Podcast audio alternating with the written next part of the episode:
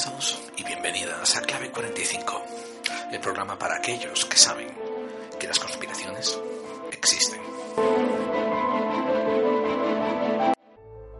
En octubre del 2003 se comenzaba a emitir en España una serie de televisión que abría la puerta al misterio de una manera en que no había sido hecho antes. Me refiero a la obra, a la serie de televisión dirigida y guionizada por JJ Benítez, titulada Planeta Encantado. Esta obra mm, traía varios componentes de entretenimiento y de información. Nadie en su sano juicio podía juzgar el Planeta Encantado como un documental científico, de investigación científico puro y duro. Obviamente, ya que se echaba en cadenas públicas, el asunto era atrapar la mayor cantidad de audiencia posible y uno de sus objetivos debía de ser también el rendimiento económico de la obra. Supongo que otro, y digo supongo, que otro sería también entretenimiento y la información y la divulgación de información. Lo interesante de todo este caso es que al final eh, uno de los últimos programas de la serie se tituló Mirlo Rojo. En este programa se hacían, se divulgaban varias teorías sobre la luna y se divulgaban muchos datos interesantes también sobre nuestro satélite. Lo que pasó a ser um, el no va más el colmo, el, el culmen del mundo del misterio de aquellos años, principiantes años 2000, fue el pseudo documental barra recreación que mostraron al final del, del episodio. Eh, en este en este pequeño clip mm, se mostraba desde el punto de vista de un camarógrafo que andaba por la luna cómo se encontraban unas ruinas. Y hubo eh, muchísimos comentarios, muchos gritos en el cielo acerca de la manera en que se mostró este clip, porque después fue sabido que este clip había sido hecho a medida para la serie El Planeta Encantado y había sido comisionada por JJ Benítez para el programa, o sea, que no era un clip de verdad traído de la Luna por los astronautas de la misión Apolo. Pero una vez más, mucha gente se quejó de que la autoría y la información acerca de la naturaleza de ese clip pues estaba bien escondida debajo de los créditos y no saltaba a la vista. Una de las quejas más importantes era que JJ Benítez en este episodio de Planeta Cantado no había comenzado la misión de este clip diciendo que esto era una recreación. Así pues, JJ eh, Benítez pasó a engrosar las filas de gente que mm, por lo menos era afín a la idea mm, de que o la Luna había sido colonizada anteriormente o que al menos sí había ruinas, construcciones artificiales hechas por inteligencia eh, en la Luna. Hoy, queridos buscadores y buscadoras de claves, vamos a hablar de un grupo de gente que cree y afirma que hay ruinas artificiales creadas por inteligencias, algunas humanas, otras no humanas, depende de la teoría, en la Luna. Así que les deseo buenos días, buenas tardes, buenas noches, buenas madrugadas, donde sea y cuando sea en el tiempo que me estén escuchando. Bienvenidos una vez más a Clave 45, ese programa para los que, como tú y como yo, intuimos que las conspiraciones existen. Este programa está hecho sin ánimo de lucro ni monetización, es un acto de divulgación y yo, su compañero de viaje que viene todas las semanas a encontrarse con ustedes, Geraldine, les doy la bienvenida por dedicarme un poco de su valiosísimo tiempo. Y como saben, eh, las vías de contacto las voy a dar al final del programa, pero si ustedes están impacientes por escribir, pues pueden entrar en iVoox y mirar la descripción del programa y ahí tenemos siempre listadas las vías del contacto. Pero como ha sido una de mis promesas el dedicarme a hacer em, introducciones menos extensas, em, prefiero ya hacer esas introducciones que a la vez se mezclan con el contenido del programa como ustedes han visto que he desarrollado aquí. Así que si les parece bien, sin más preámbulos, pasamos a la parte que han venido, que es a ese monográfico jugoso. Y hoy vamos a hablar de algunas percepciones que tuvieron algunos investigadores y científicos diciendo que había había habitabilidad, había entidades eh, viviendo en la Luna y vamos a enfocarnos en dos en particular, llamado Richard Hoagland y Michael Barra. Emitimos 24 horas del misterio 365 días al año para todo el mundo. Esto es Edenex, la radio del misterio. Síguenos desde www.edenex.es.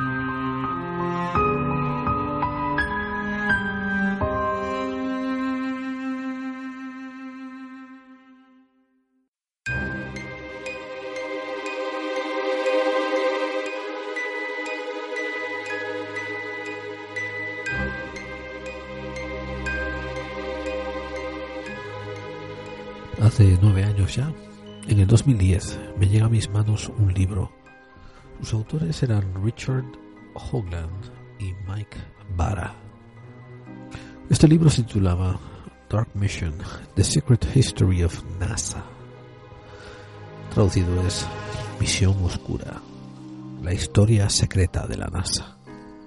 Y de manera impactante, en su cubierta tiene a un astronauta sacándose una foto en la luna mientras en su mano izquierda sostiene una bandera. Sostiene un palo donde la bandera que se ve es claramente la bandera de una, de una logia masónica. El libro resultó ser un compendio interesante de ideas y de conceptos. El libro no solamente trataba sobre el supuesto ocultamiento NASA pone sobre un montón de temas sobre los que ellos tienen menester y señorío, sino que además aprovecha muchos otros capítulos para hacer reflexiones, para promulgar, para promover muchas ideas que Hogland y Vara, los dos autores, eh, sostienen. Entre ellas está el hecho de que creen que en la Luna hay estructuras artificiales, hay construcciones. Y esas construcciones han sido hechas por inteligencias no humanas, o por lo menos no de esta civilización. El libro yo lo pondría entre aquellos que son de alta recomendada lectura. El nivel de recomendación lo pongo bien alto. Pero como una condición sin qua non, o sea, una condición indispensable, es que solo para aquella gente que sabe ser crítica y formar su, su propio buen criterio. El libro va a estar lleno de pequeños indicios, relatos, anécdotas, donde pone en manifiesto, trae a la palestra, el hecho de que la NASA muchas veces se comporta de una manera muy suspicaz, de una manera sospechosa, de una manera muy confusa y que vamos, da ámbito a mucha mala interpretación y a que mucha gente le ponga su propia interpretación a las acciones que ellos llevan a cabo.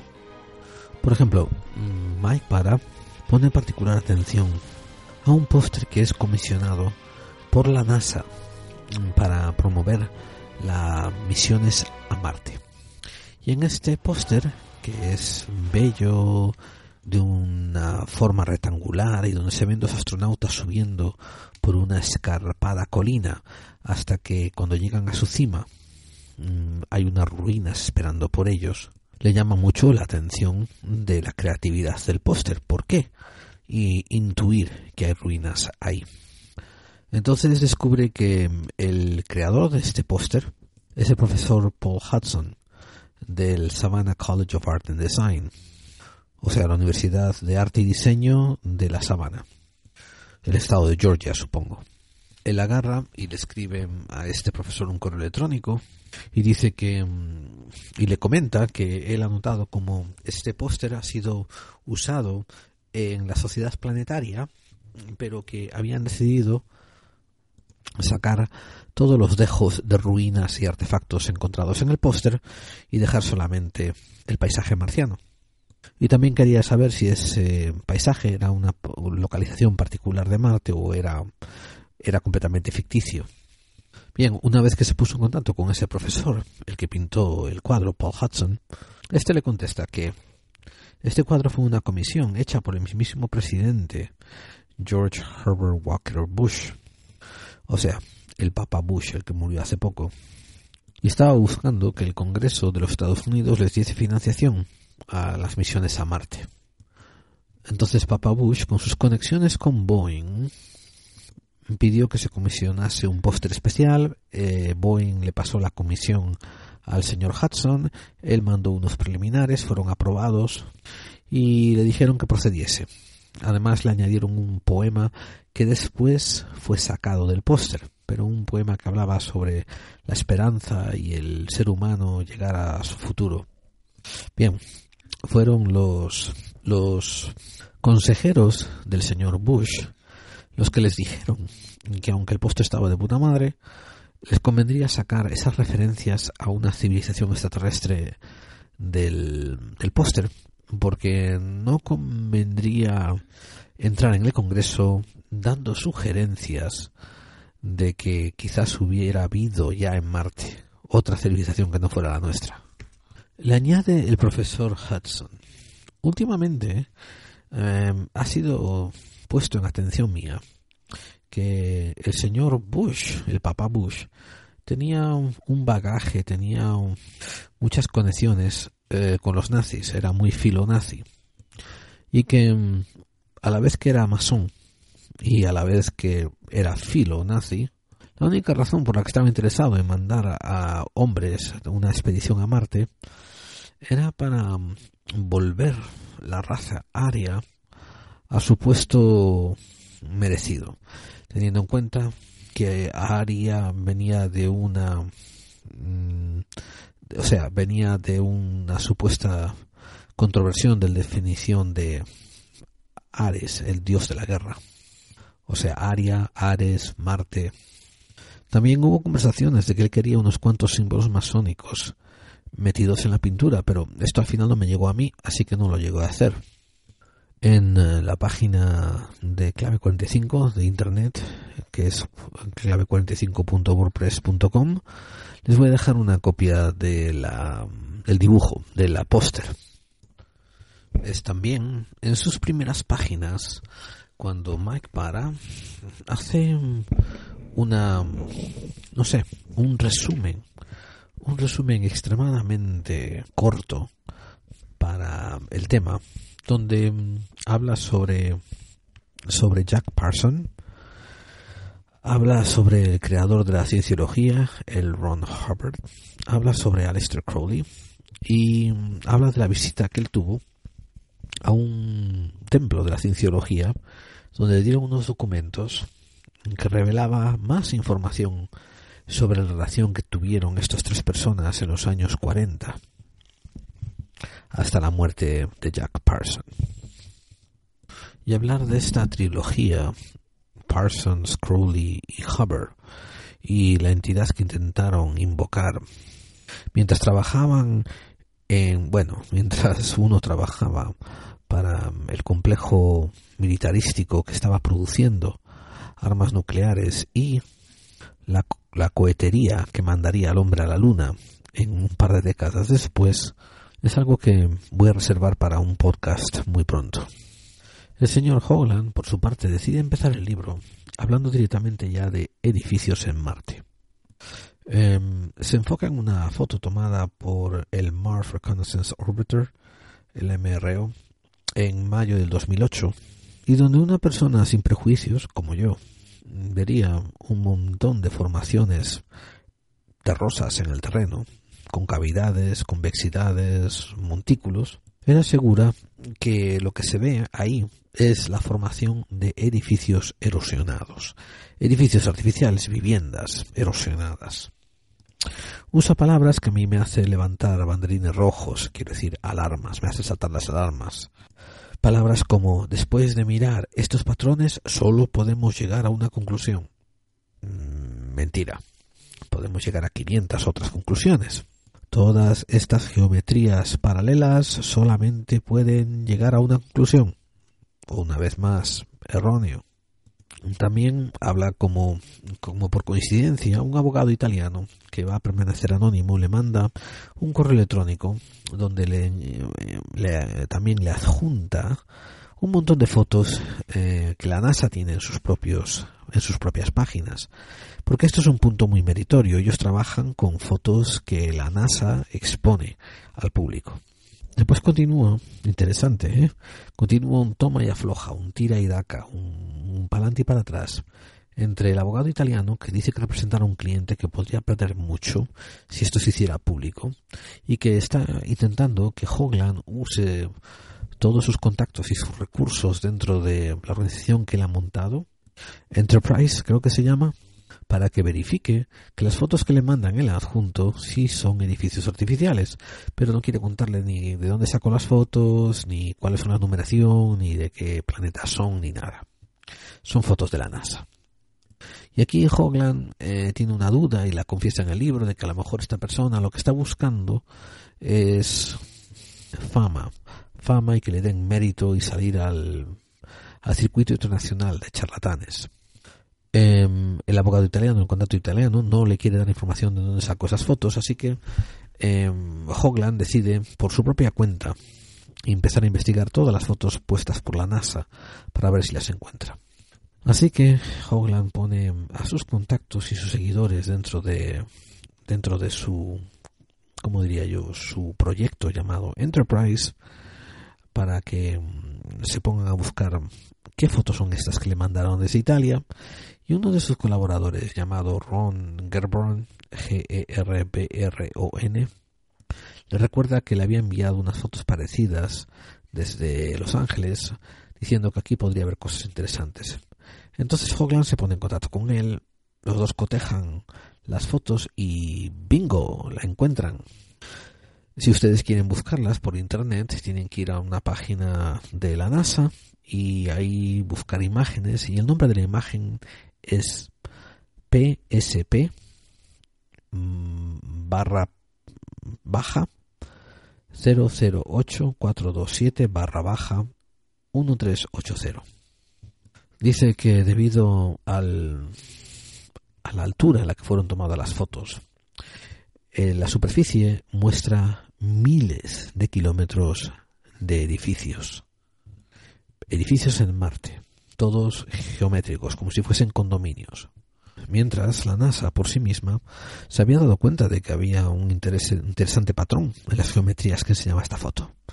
Y en el no sé decirlo, en, el, en la inscripción que la NASA tenía en su página web debajo de la foto, hablaba de cómo esta área estaba cerca de una área volcánica.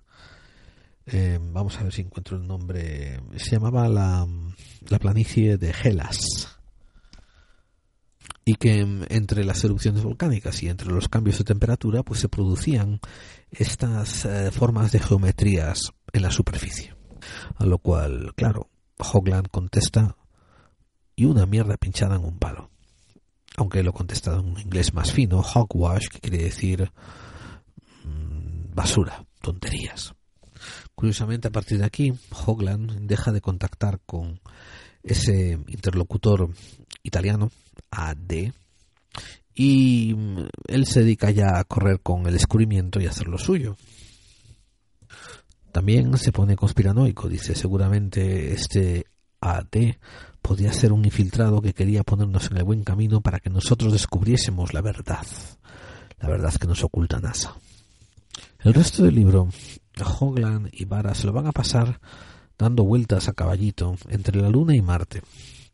Recuerden, a pesar de que hay inmensa información acerca de hipótesis de que ambos, el satélite y el planeta, estuvieron habitados en un tiempo pretérito, el libro más que nada se enfoca en, y, quiere enfocarse en las mentiras y los encubrimientos de la NASA.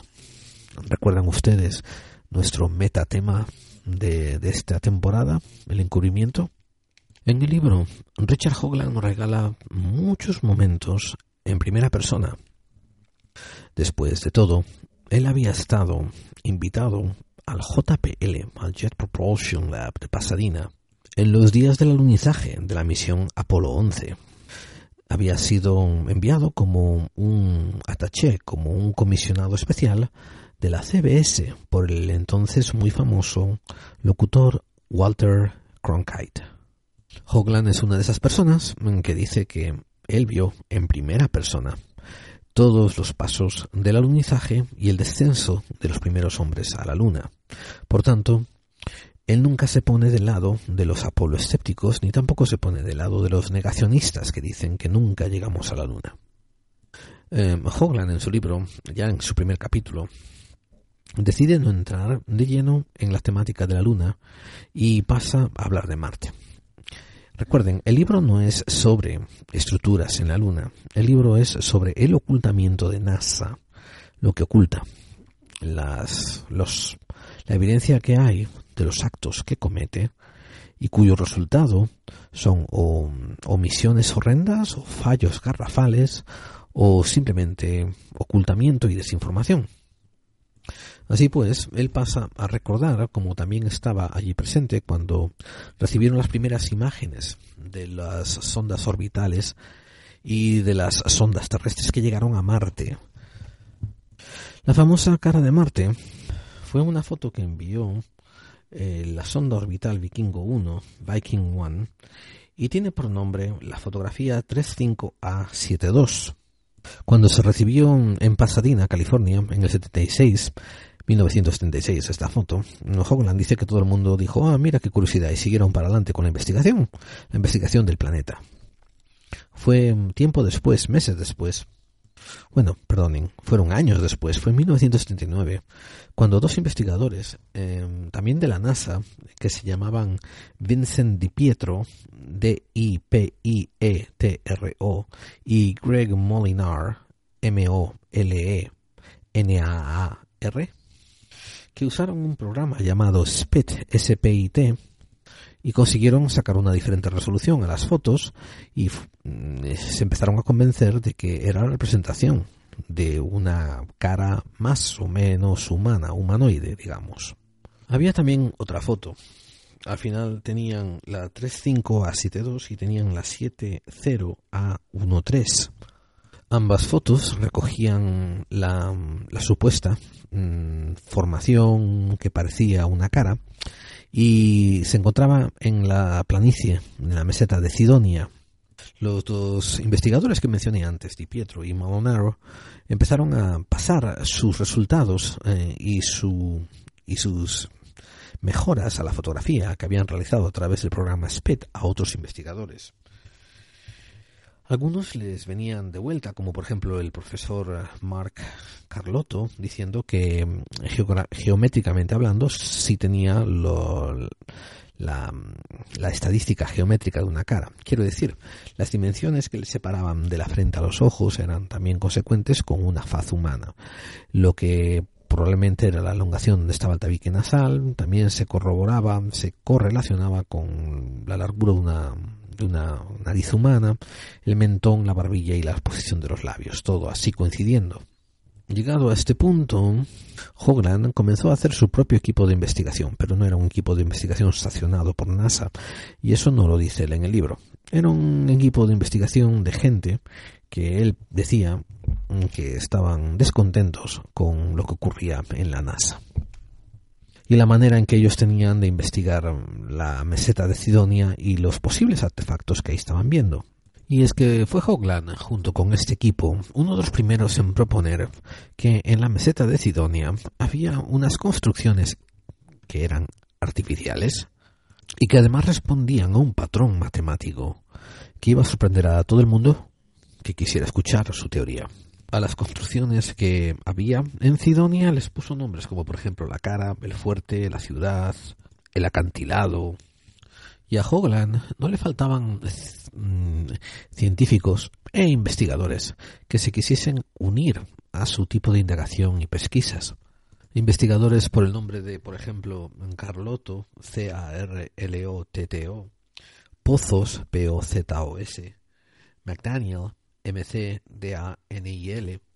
Y eventualmente se le sumó una persona llamado Harold Torum, T-O-R-U-N, que era un cartógrafo y un especialista en, imaginar, en gráficos de satélite, en fotografía de satélite, y que había trabajado para la agencia del mapeado para la defensa norteamericana. O sea, una agencia que hacía mapas para el Departamento de Defensa.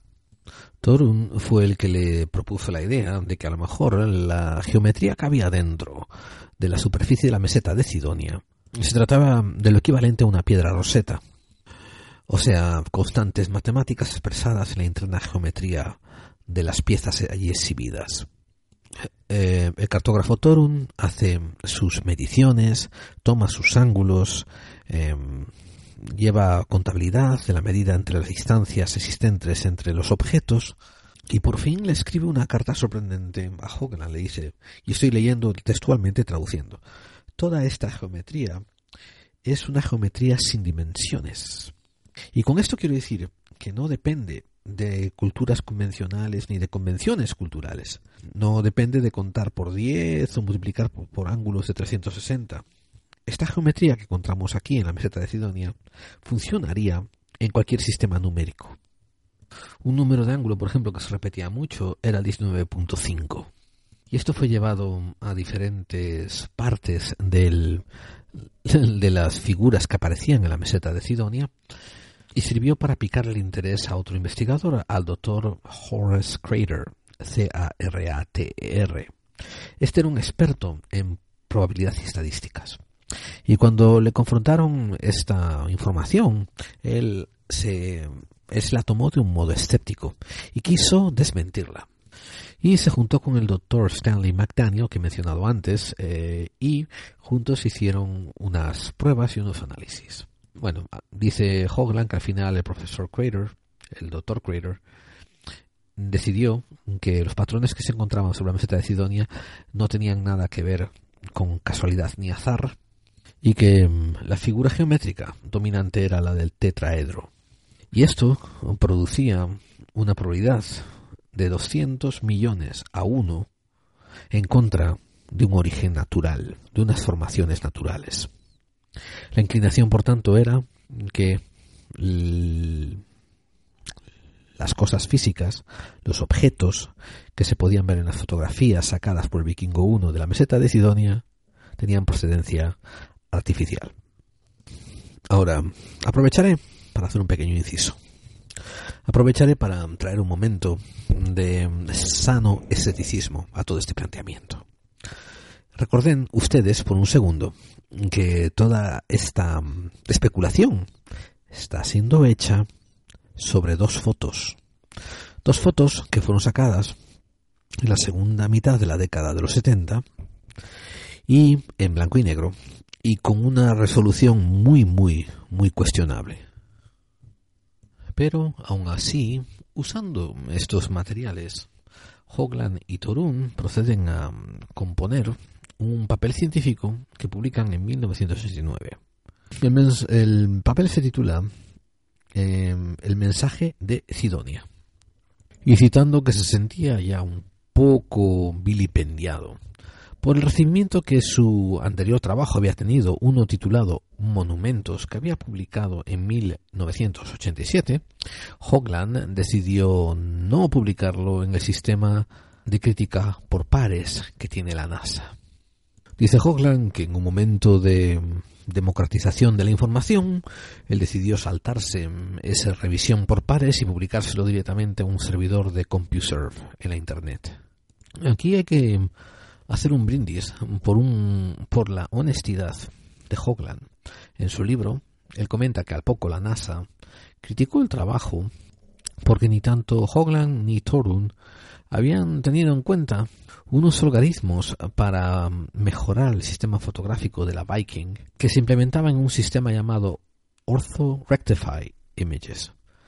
O sea, que básicamente cuando las imágenes llegaban se pasaban a través de este programa, este software, y se hacían modificaciones y mejoras a las imágenes. Entonces ahora entienden la correlación con la frase que acabo de dar hace unos pocos momentos en ese inciso, diciendo que el trabajo de ellos se basaba solamente en dos fotografías para incidir que había unos patrones matemáticos en toda la meseta de Sidonia. Y para colmo ahora estas fotografías son reveladas que pasan a través de unos logaritmos que mejoran, pero a fin de cuentas alteran el contenido de lo representado ahí. Otros, como el profesor Michael Malin, M-A-L-I-N, de los sistemas espaciales eh, científicos Malen, que son los sistemas que controlaban eh, el, Mars Observer, argumentó que la matemática empleada en el análisis de las fotografías no era incorrecto, pero la interpretación de los resultados, lo que eso quería significar, sí era una interpretación descabellada. Ahora, Hoglan comenta que basándose en la geometría que han sacado de la meseta de Sidonia, son capaces de hacer unas predicciones que se van a aplicar a la nueva sonda que la nueva sonda Voyager que está a llegar al planeta Neptuno. Y aquí es cuando empieza a usar un término llamado física hiperdimensional. Bien, Hoglan y Torun hacen la predicción de que cuando la sonda Voyager 2 llegue a Neptuno se va a encontrar con una tremenda tormenta vista desde el espacio que va a estar cerca de, de la latitud 19.5. ¿Se acuerdan del ángulo que había mencionado antes en la meseta de Sidonia, 19.5? Pues aquí la extrapola al planeta Neptuno y dice que debe de haber una tormenta de 100 pares de horrores ahí arriba. Otra predicción que hace, todo esto basándose en la física hiperdimensional que ellos mismos están desarrollando, es que esta tormenta, que la ponen cerca del, de la latitud 19.5, pues va a ser en el hemisferio sur del planeta.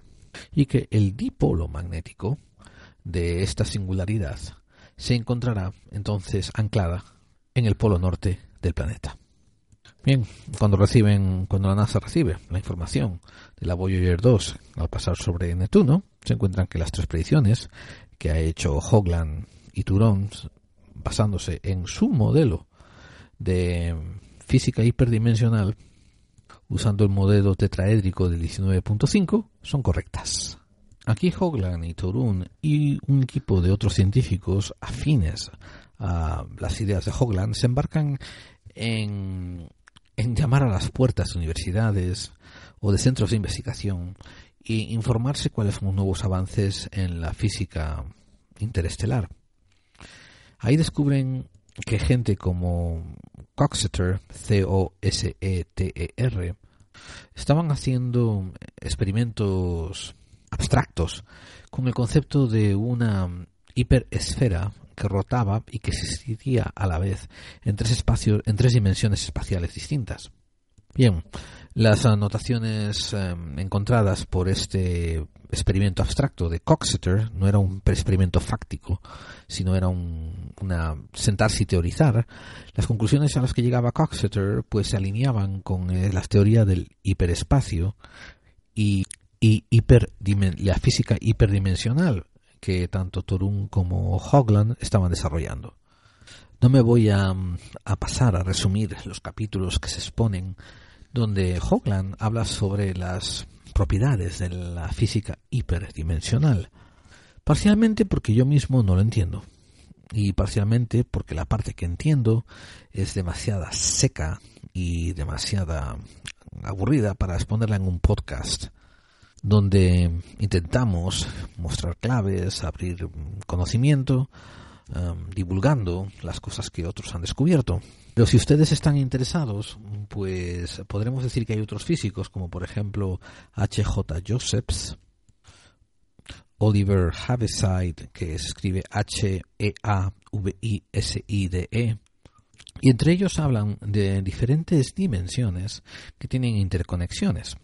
Una parte que es interesante de, analizar es la posibilidad de que objetos tridimensionales, que son los que vivimos ustedes y yo, en este plano, en este momento, cosas que tienen alto, ancho y profundidad, pueden estar interconectadas a través de las distancias gracias a la cuarta dimensión a la cual no tenemos acceso fácil ni consciente.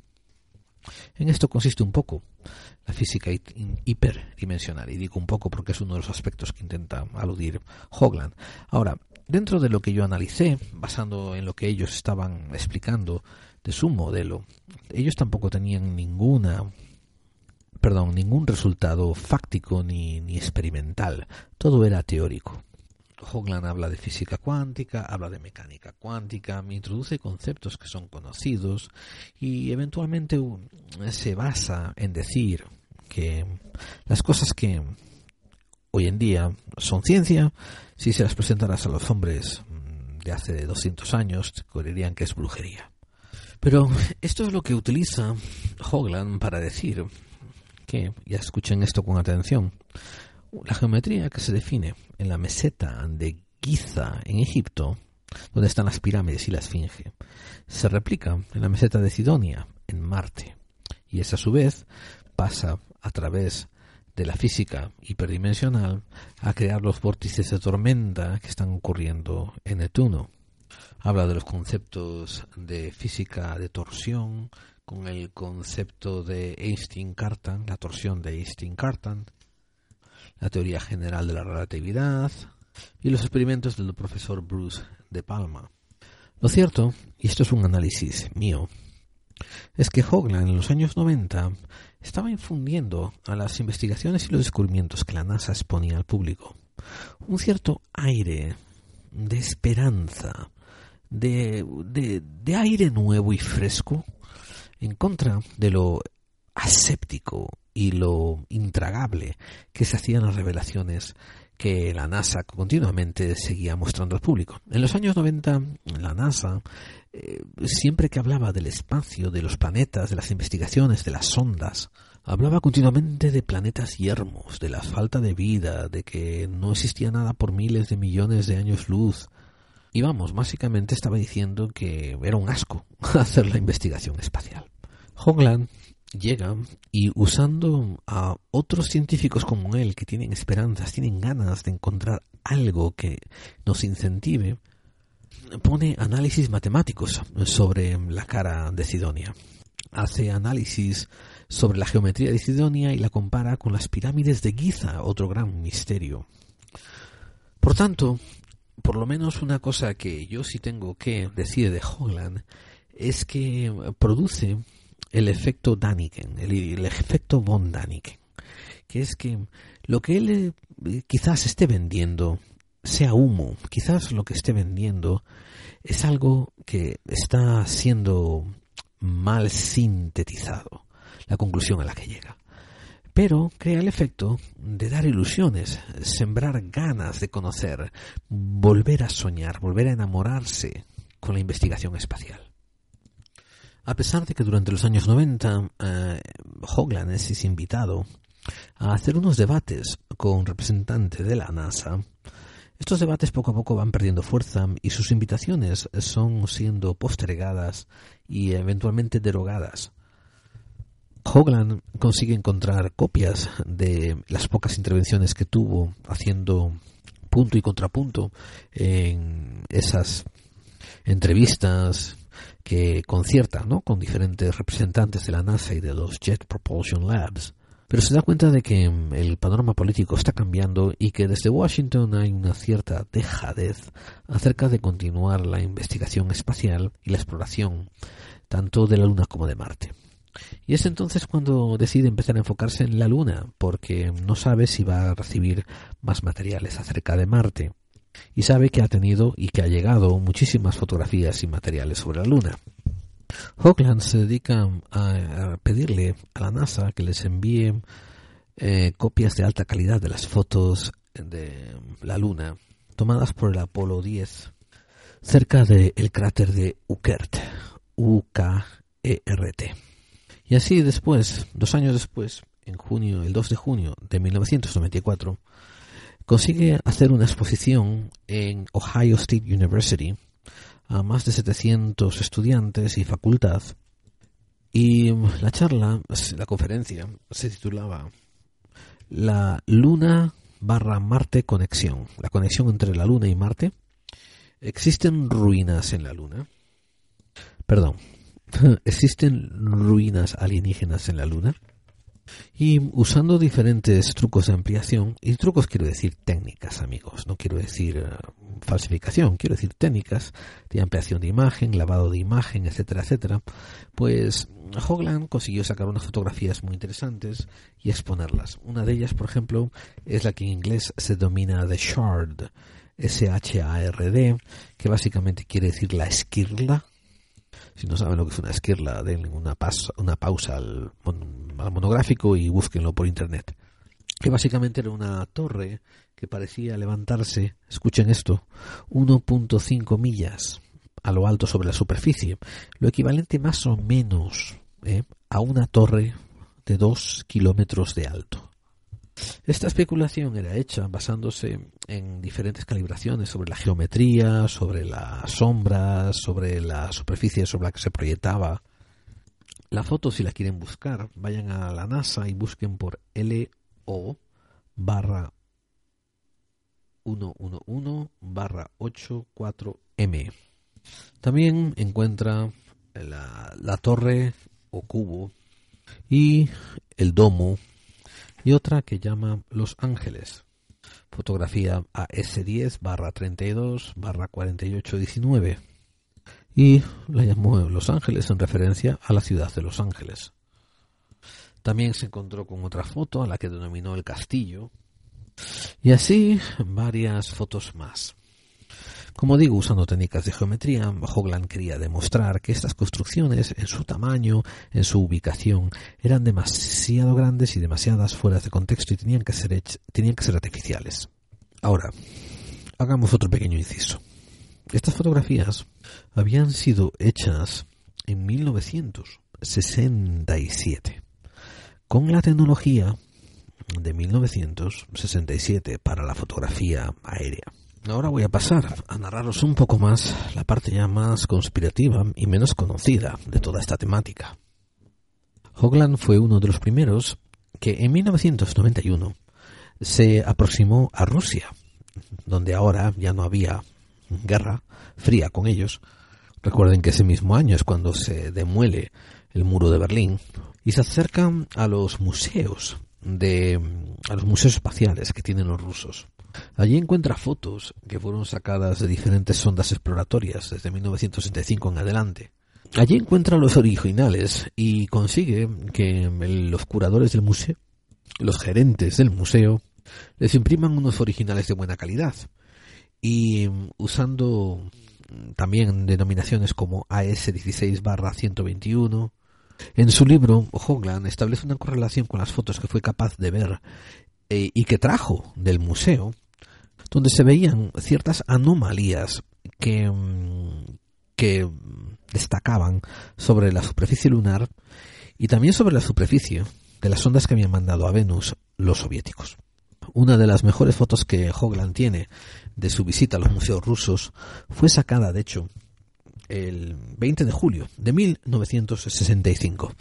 Y para todos los amantes de las misiones Apolo, esa fecha tendrá bastante significado porque como ustedes se darán cuenta cuatro años más tarde, a la fecha, el 20 de julio de, del 69, de 1969, es cuando se llega a la Luna y se comienza la, la gran hazaña. Ocurre que en esta foto, que está fechada de estas fechas, hay una clara anomalía visual que sugiere un domo.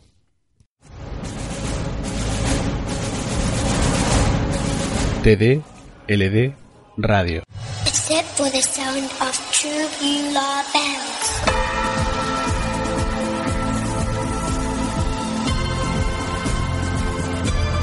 TD, LD, radio. ¿Estás preparado?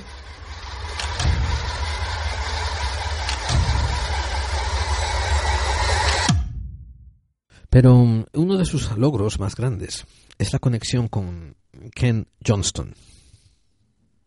Para la gente que conozca y que sepa quién es Ken Johnston, pues sepan que Hogland fue uno de los primeros en darle voz a esta singular e importante figura. Para la gente que no sepa quién es eh, Kenneth Johnston, Vamos a pasar a explicárselo a continuación. Y disculpen que le llame Kenneth, pero es por costumbre, ¿no? Esa suele ser la, abreviación de Ken. En este caso no le corresponde a él. Él se llama Ralph Kennedy Johnston y su apellido es J-O-H-N-S-T-O-N. Y es tan importante en el mundo de la conspiración, en el mundo de los apolosépticos, en el mundo de los apolofílicos, que conviene que lo repitamos. J-O-H-N-S-T-O-N.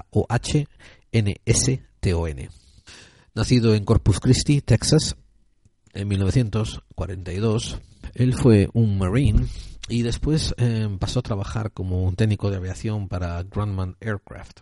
Estos eran contratistas que trabajaron para la NASA bajo el módulo lunar del Apolo. Él trabajó en el Apolo en el programa Apolo desde 1969 hasta 1972 y todo esto es comprobable, aunque trabajó bajo el contrato de Brown and Root. Brown Root era la empresa que se encargaba de recibir todos los materiales que llegaban de la Luna, rocas lunares, eh, polvo, ejemplos, los trajes de los astronautas y sobre todo las fotografías. Todos estos materiales que llegaban de la Luna tenían que ser catalogados. Sus detractores van a también poner en manifiesto que él intentó ser astronauta, pero fue denegado por falta de cualificaciones. Ya él intentó aplicar en 1977 y por aquellas fechas la NASA estaba buscando a gente más intelectual con más cualificaciones académicas. Una vez más, sus detractores dicen que fue por eso por lo que él se enroló en la universidad y obtuvo un doctorado. Pero este doctorado fue en metafísicas y fue a través de Reformed Baptist Theological Seminary. O sea, no sé, es eh, el seminario teológico de los baptistas reformados en Denver, Colorado. Y como la gente que consigue un doctorado, pues pueden llevar el título de doctor delante, él empezó a ser conocido y, hablado, eh, denominado, referido como el doctor Johnston. Otros detractores también apuntan al hecho de que de vez en cuando él se refiere a sí mismo a un teniente coronel de la USAF, de las Fuerzas Aéreas Americanas, cuando está en ciertos um, advenimientos públicos, en ciertas eh, reuniones públicas. Él nunca se le fue dado ese rango de una manera oficial. Ahora que también él puede aclarar que como formó parte de una patrulla civil aérea eh, que se alineaba, que se ponía en línea, que se que trabajaba para la USAF, pues es un título honorífico. Y ustedes me estarán diciendo, pero Gerald, ¿qué tanto detractor, tanto detractor, si no nos has dicho que, ha hecho este hombre? Bien. Eh, Johnston cuenta como en 1972, él llevaba tres años trabajando para la NASA, recibiendo materiales, recibe la orden de Bud Laskawa, LAS KAWA, que es el jefe de su departamento en la división de los mm, récords, de los registros lunares. Ahí el señor Laskawa le dice a Johnson que ha recibido órdenes de Michael Duke, de, UK, de UKE, que es el jefe del señor Laskawa y el jefe de Johnson, de destruir todas las copias originales de las fotografías recibidas de los proyectos Apolos que han estado archivando durante los últimos años. Me han oído bien, la destrucción del material fotográfico recopilado de las misiones Apolo, de su destrucción. Entonces, Johnston se quejó en voz alta, vivamente y muy, muy aparatosamente. Pero su jefe, Lascawa, insistió que no había, no había vuelta de hoja sobre esto. Las órdenes eran explícitas. Había que destruir los las cuatro copias que habían hecho para registro de las fotos que habían tomado los ah, astronautas del Apolo de todas las misiones Apolo. Verán, em, esto se lo dejo a ustedes para que lo investiguen si es cierto que los materiales de las fotos, o los originales, los negativos de las fotos, fueron ordenadas a ser destruidas o no. Yo he descubierto que sí. Pero, una vez más, ustedes no están aquí para ir a misa con lo que yo digo están para recibir unos puntos e investigar por su cuenta e incluso si yo meto la pata, corregirme y desmentirme. También, aparte de la historia de Johnston, pueden investigar en qué ocurrieron con las cintas de vídeo del alunizaje del Apolo 11, la primera vez en que el hombre, la primera vez que supuestamente el hombre llega a la luna. Y no estoy diciendo supuesto porque el hombre llegue a la luna. No, no, no, no, no, no estoy diciendo la primera, es supuestamente la primera vez. Queremos decir que se nos dice que es en el año en el 69, en julio, fue cuando por primera vez el hombre llegó a la Luna. Y aquí vamos a mm, permitir que Hogland ponga otras teorías al respecto dentro de poco.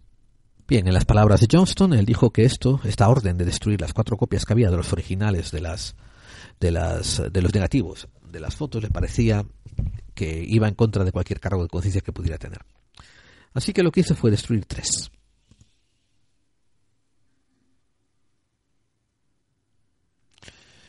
Pero una de las colecciones, una de estas cuatro colecciones, la cuarta, se la donó a Oklahoma City University y le pidió que la guardaran eh, hasta que él pudiese volver a ordenársela, a registrarla bien, a ponerla en orden para que la pudieran exhibir. Allí se quedó por casi 30 años. Ahora, eh, Hogland se sienta con Ken Johnston y empieza a mirar los negativos que él tiene. Sus negativos, amigos, están muy mal conservados, pero bueno, están ahí. Lo curioso es que varios de los negativos que, que enfoca ciertas áreas que parece que tienen anomalías eh, coinciden en esas áreas geográficas con las fotos que él también ha traído de Rusia, con otras con anomalías, anomalías casi idénticas. Ahora, aquí también voy a hacer un inciso para los buscadores de claves. Yo estoy de acuerdo de que las fotos tendrían anomalías. En lo que estoy en desacuerdo es la inmediata interpretación que hace Hogland de pensar que tienen que ser ruinas artificiales. Pero ahora a Hogland por fin se le ha dado una arma de destrucción masiva que son originales que la NASA había intentado destruir. Tiene un testigo de su intento de destrucción que fue la persona que recibió las órdenes. Tiene los nombres de las personas que, que dieron órdenes. Y una pregunta que se van a hacer toda la gente que está escuchando este programa es, ¿cómo si hay un evento tan magnífico y grandioso como es que el hombre por primera vez, y digo por supuesta primera vez, deja su planeta y consigue ir a un satélite en un viaje interespacial, ¿cómo es que todos y cada uno de esos registros no se salvan como si fuesen paño en oro? ¿Por qué se destruyen las cintas de grabación? ¿Por qué se ordenan destruir las copias de las fotografías de un evento tan magnífico? En ese acto de asombro, en ese acto de descreimiento, yo me uno a Hogland diciendo cómo puede ser. Y como yo nos unimos miles y no millones de personas, ¿eh? diciendo cómo coño puede ser.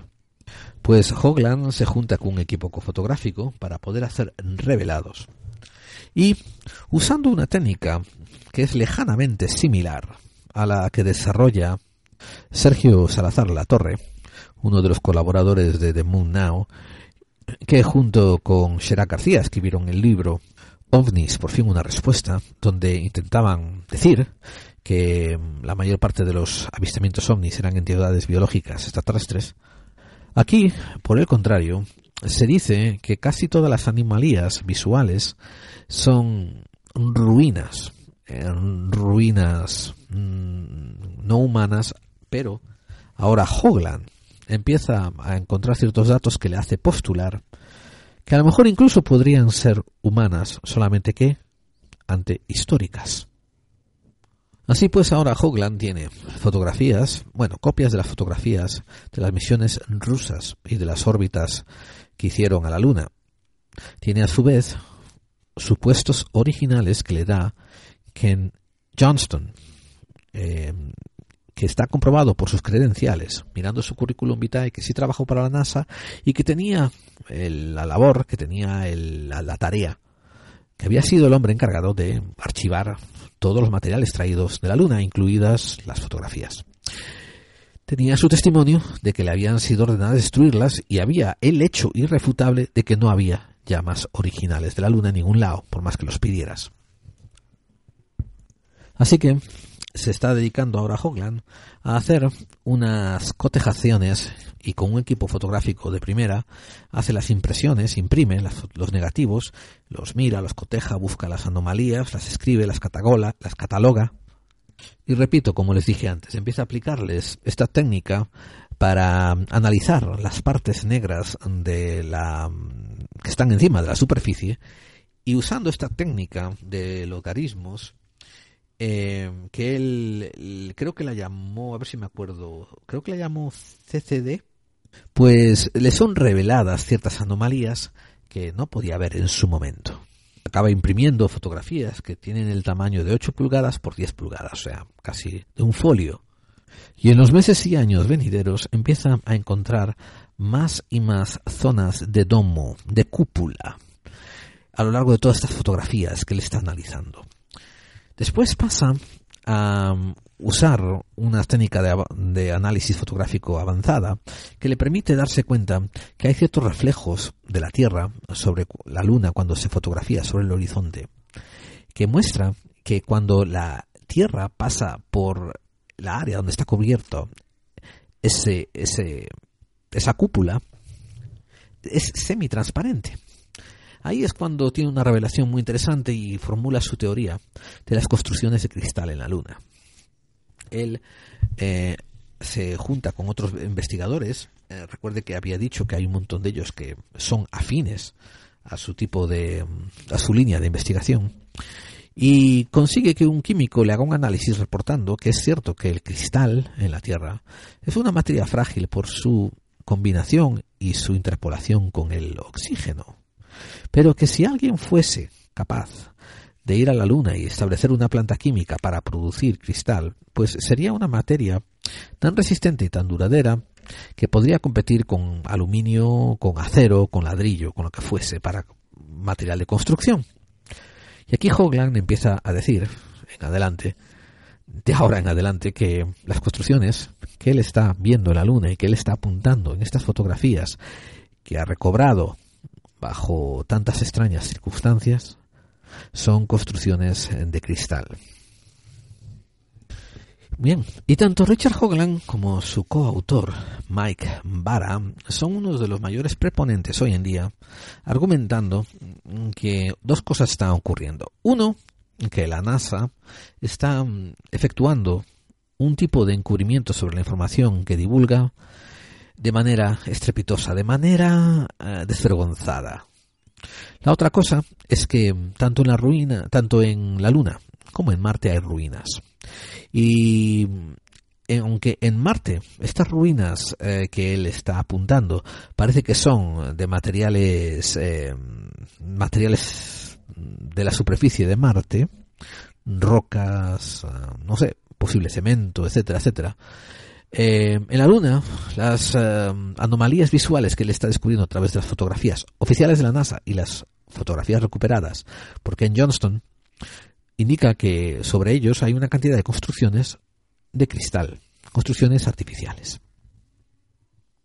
Y ahora vamos a otra teoría muy importante y muy interesante de Hogland y Bara, que es que ellos creen descubrir que hay una alineación con los monumentos que hay en la meseta de Sidonia de Marte, con los que hay en la meseta de Giza, y que la NASA es consciente de esta alineación, pero está intentando ocultárnosla. Em, y aquí es donde voy a abrir la puerta a otra línea investigativa que voy a cubrir en otro programa, muy pronto, ¿eh? titulado Las cosas que la NASA oculta o las conspiraciones que la NASA oculta o las cosas que... En fin, lo que la NASA nos intenta vender por tontos. Y hay un montón de ellas. Y, y es eh, bastante adepto a apuntarlas en este libro que les he comentado ya desde el principio, Dark Mission, The Secret History of NASA.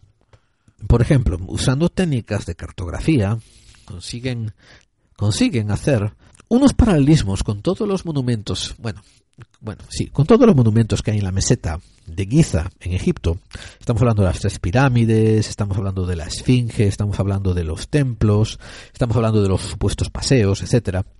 Bueno, pues toda la construcción monumental ¿no? que hay en la meseta de Giza, una transposición cuasi exacta eh, en la meseta de Sidonia, en la planicie de Sidonia, en Marte. Apareciendo también tres pirámides, la cara, la cara, la famosa cara de Marte y, otros monumentos, ¿no? Y aquí es donde eh, Hogland se mete ya en la conspiración de, de, lleno. Y ojo, se mete de lleno decidiendo entrar más en la suposición que en los hechos.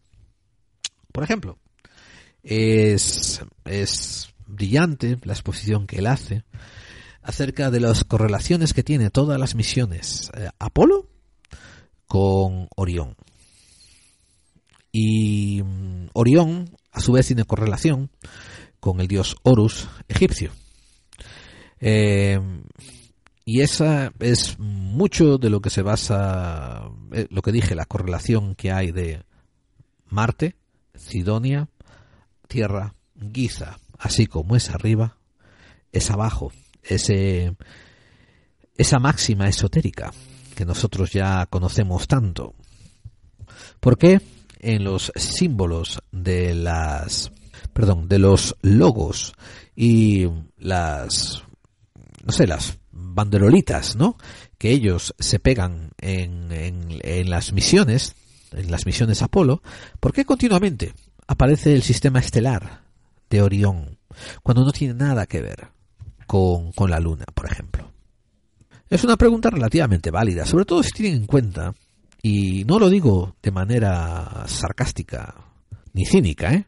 lo digo con mucha sinceridad, que es una pregunta válida si tienen en cuenta que la NASA está supuesta a ser una organización científica que está mandando a hombres a la Luna, supuestamente también por primera vez, y que nada puede fallar y todo tiene que estar milimétricamente calculado. ¿Por qué? Por tanto, se sacan de la manga este concepto de introducir a Orión. Hogland también se pregunta por qué los astronautas son capaces de contar lo que hicieron, son capaces de contar los protocolos que siguieron, son capaces de decir cómo hicieron las cosas en la Luna, pero no son capaces de dar ninguna información acerca de lo que sintieron en la Luna, de cómo se sintieron. Bueno, aquí él eh, echa mano de los contactos que tuvo cuando estuvo consultando en la NASA y descubre que en los protocolos de desclasificación, una vez que llegan a la, a la vuelta de la Luna, después de, de, los amerizajes donde acaban en el mar, y, eso, y, llegan otra vez a la Tierra estos astronautas, pues los tienen en cuarentena durante varios días. Claro, por descontaminación, no se saben qué tipo de bacterias uh, espaciales, qué tipo de bacterias siderales pueden haber traído a la Tierra, ¿verdad? Eh, seamos realistas, es un concernimiento muy válido. Pero lo que todo el mundo pasa por alto es que hay una, una faceta de, de hipnotismo. Quiero decir, una vez que les... Bueno, hay una cosa que se llama debriefing. Este debriefing básicamente quiere decir eh, hacerles pasar revista y tomar notas de, de, todo lo que ha ocurrido hasta ahora eh, para así cerrar la expedición. Bien. Al final de este debriefing pasan por una sesión de hipnotismo. Esto está comprobado que sí existió. Psicólogos y terapeutas habían sido contratados por la NASA para llevar a cabo estas sesiones de hipnotismo. La excusa en el papel es decir que bajo efectos hipnóticos los astronautas podrían recordar más cosas que lo podrían hacer de manera consciente. Y suena válido.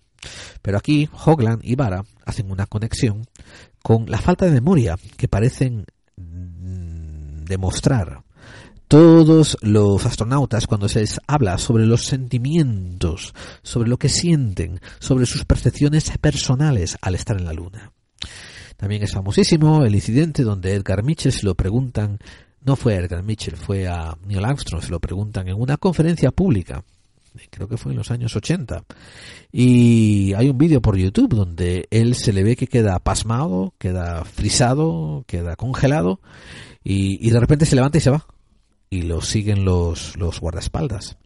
No es capaz de responder. No era que estaba ofendido, no era que estaba molesto por esa pregunta.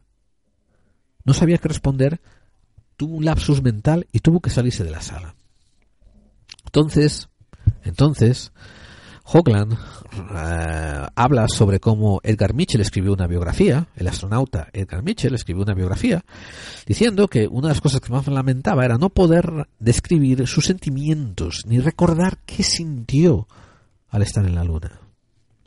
Y esto es lo que usa Hogland también para decir que esa sesión de hipnotismo fue una sesión de lavado de cerebro para que se olvidaran las cosas importantes y la, y la disonancia cognitiva que sufrieron de ver lo que vieron allá en la luna. Hogland y Vara tienen todavía la página web Enterprise Now. El señor Hogland ahora tiene casi 70 años. Sigue haciendo apariciones muy de cuando en vez en ese programa de radio famoso norteamericano llamado Coast to Coast. También es famosísimo el careo que hicieron eh, un, programa de Coast to Coast donde apareció Edgar Mitchell y apareció también eh, Richard Hoagland. Y Edgar Mitchell decía que él no había visto ninguna construcción artificial en la Luna y punto. A lo que Hoagland usó esta vieja técnica de preguntarle ¿y qué fue otras cosas que sintió mientras estaba en la Luna? A lo que tuvieron que entrar en diálogo y Mitchell admitir que no podía recordar que era lo que se sentía al estar en la Luna. Mucha gente racional dirá, bueno, pero un astronauta, ¿no? Que estuvo un día, malamente un día, ahí en la Luna. Es normal que pasen 40 años y no se acuerde. Bueno, sí, no, y no, y sí. Porque ustedes pueden tener 40 años y a lo mejor si les preguntas, ¿te acuerdas la primera vez que tu padre te pegó una nalgada? Hostia, sí, me acuerdo como si fuera ayer puta madre, mira, estaba yo caminando con un vaso de agua haciendo el payaso y se me cayó, rompió y mi padre dijo, me cago en tus muertos y ¡plaf! No me olvidaré mientras viva. Un ejemplo, ¿no? Ustedes, a otros dirán, coño, me dieron tantas que me olvide la primera, ¿no? Uh, les podré preguntar a alguno de ustedes, ¿se acuerdan cuando primera vez echaron su primer polvete? Joder, no se me va a olvidar nunca, sí, fue con tal día, fue con tal sitio. Todos tenemos estos momentos que nos acordamos a pesar de todo y de cuánto tiempo pase. Ustedes me van a decir a mí, que una oportunidad única como ponerle pie en la luna es algo que te olvidas después de 5, 10, 20, 30, 40 años. Y no hablo de ponerle pie en la luna, hablo de que sentiste mirando la lontananza, que sentiste mirando la Tierra salir, que sentiste mirando el universo, el firmamento, el, los espacios siderales, ¿no? Desde, desde otra planicie que no era la tu Tierra para los que quieran eh, buscar el dato por ustedes mismos, ¿no? Cuando dije que uno de los astronautas cundió en pánico, pues fue Buzz Aldrin, eh, que estaba mostrando su autobiografía, su segunda autobiografía, y había ido a una entrevista en los años 70 a California, en el pueblo de Palmdale, en un club llamado Kiwanis. Y ahí fue cuando le preguntaron cómo te sentiste al llegar a la luna. Y, y, y eso, tuvo que dejarse salir e irse con su mujer. Esto estamos hablando de Buzz Aldrin. Así que hasta aquí es el meollo de la cuestión de Hogland y Para, donde ellos creen que la artificialidad de las construcciones en la meseta de Sidonia, en Marte, es aparente. Y ellos todavía hasta el día de hoy están fervientemente convencidos de que hay construcciones de cristal en la Luna, en la superficie lunar. He oído que Hogland ahora mm, se pasa un poquito más a mi bando y sospecha, tiene grandes sospechas de que mm, a lo mejor fuimos nosotros mismos, los humanos de la Tierra, desde otra civilización ahora perdida y olvidada, que alguna vez llegaron a la Luna e incluso la colonizaron. Y quiero decir esto porque yo es algo que cronológicamente opino que en la evolución humana podía haber ocurrido y lo explicaré en otro programa esto más que nada para los nuevos, la gente que me conoce ya han oído esa teoría que tengo yo acerca de los registros fósiles y el avance genético como nuestra y a la vez el tercer componente es la existente cultura, lo que hemos avanzado en solamente 4.000 años, nos ha dado tiempo, debido a nuestro registro genético y nuestro avance genético, a destruirnos, posiblemente cinco veces y regenerarnos. Y es posible que en alguna de esas hubiéramos llegado a la Luna. Por tanto, eh, yo eh, no cierro la puerta a la posibilidad de que hubiese, de que haya ruinas artificiales creadas por una inteligencia manualmente o mecánicamente, ¿no? Ni tanto en la Luna ni en Marte. No me cierro a esa posibilidad. Ni tampoco la defiendo a capa y espada. Me interesa oír lo que gente que hace estudios sobre ello opina.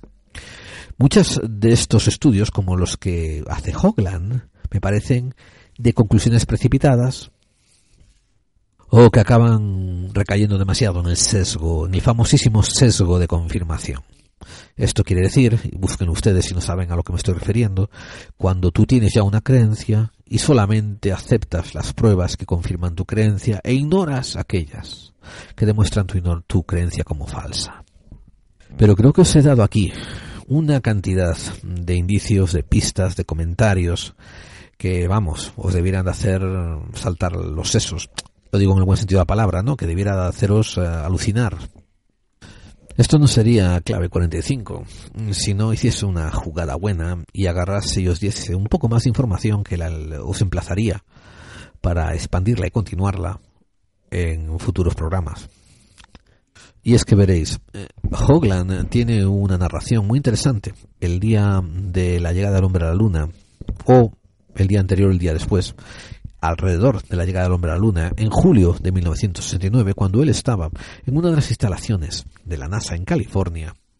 Él estaba trabajando con su cadena de televisión, la CBS, y estaba buscando una posición para poner las cámaras y hacer un comentario televisivo. Cuando, así, por la cornisa de su ojo, se dio cuenta que había una persona que estaba fuera de lugar.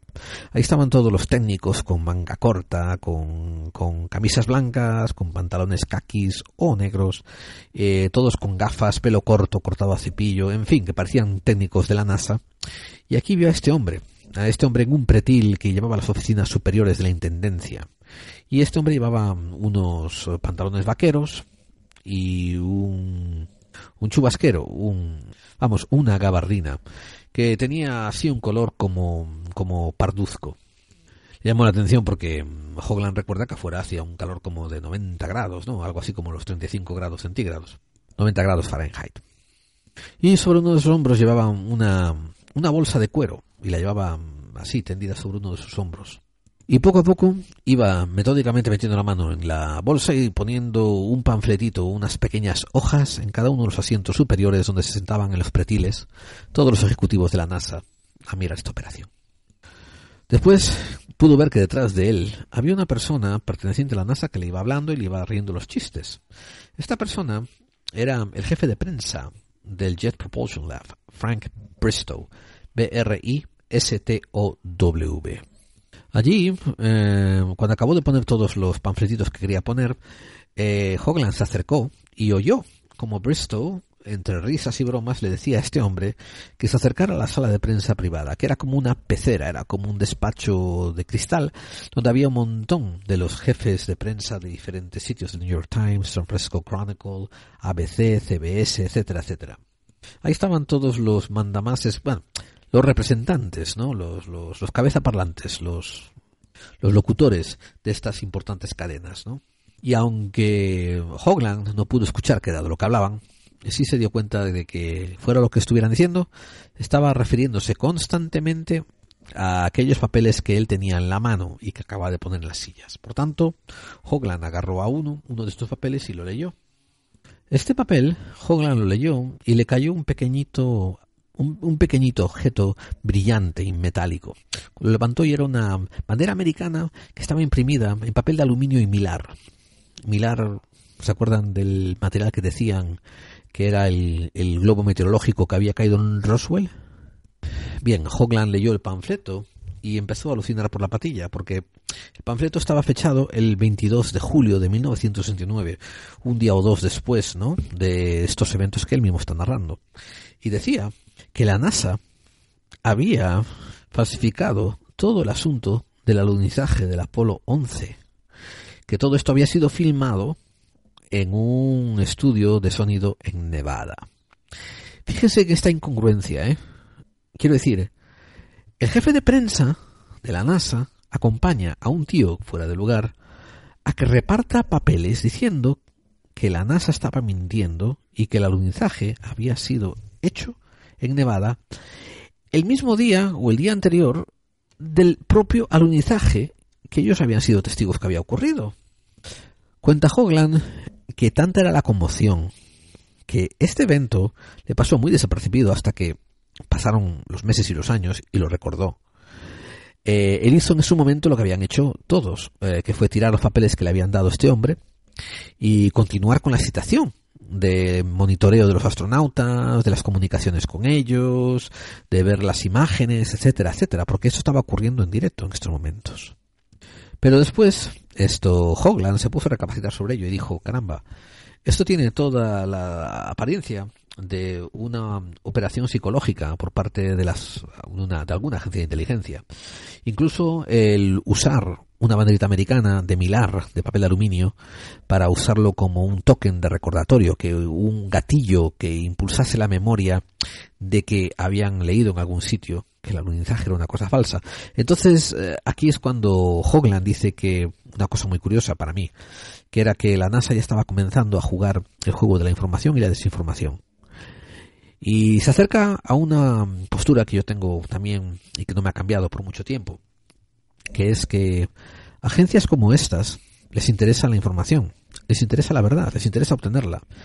Y después les interesa ocultarla de cualquier manera, con cualquier excusa y con cualquier pretensión, siempre y cuando tú te despistes y te vayas a buscar humo a otro lado. Si quieren, váyanse atrás en el tiempo váyanse al, al, a marzo del 2016 y escuchen mi, mi, vamos a ver, mi sexto episodio, lo que la NASA escondió con la llegada del hombre a la Luna. Y pronto, hablo de dentro de un par de unas cuantas semanas, podremos hacer una expansión, una segunda parte hablando de lo que la NASA oculta.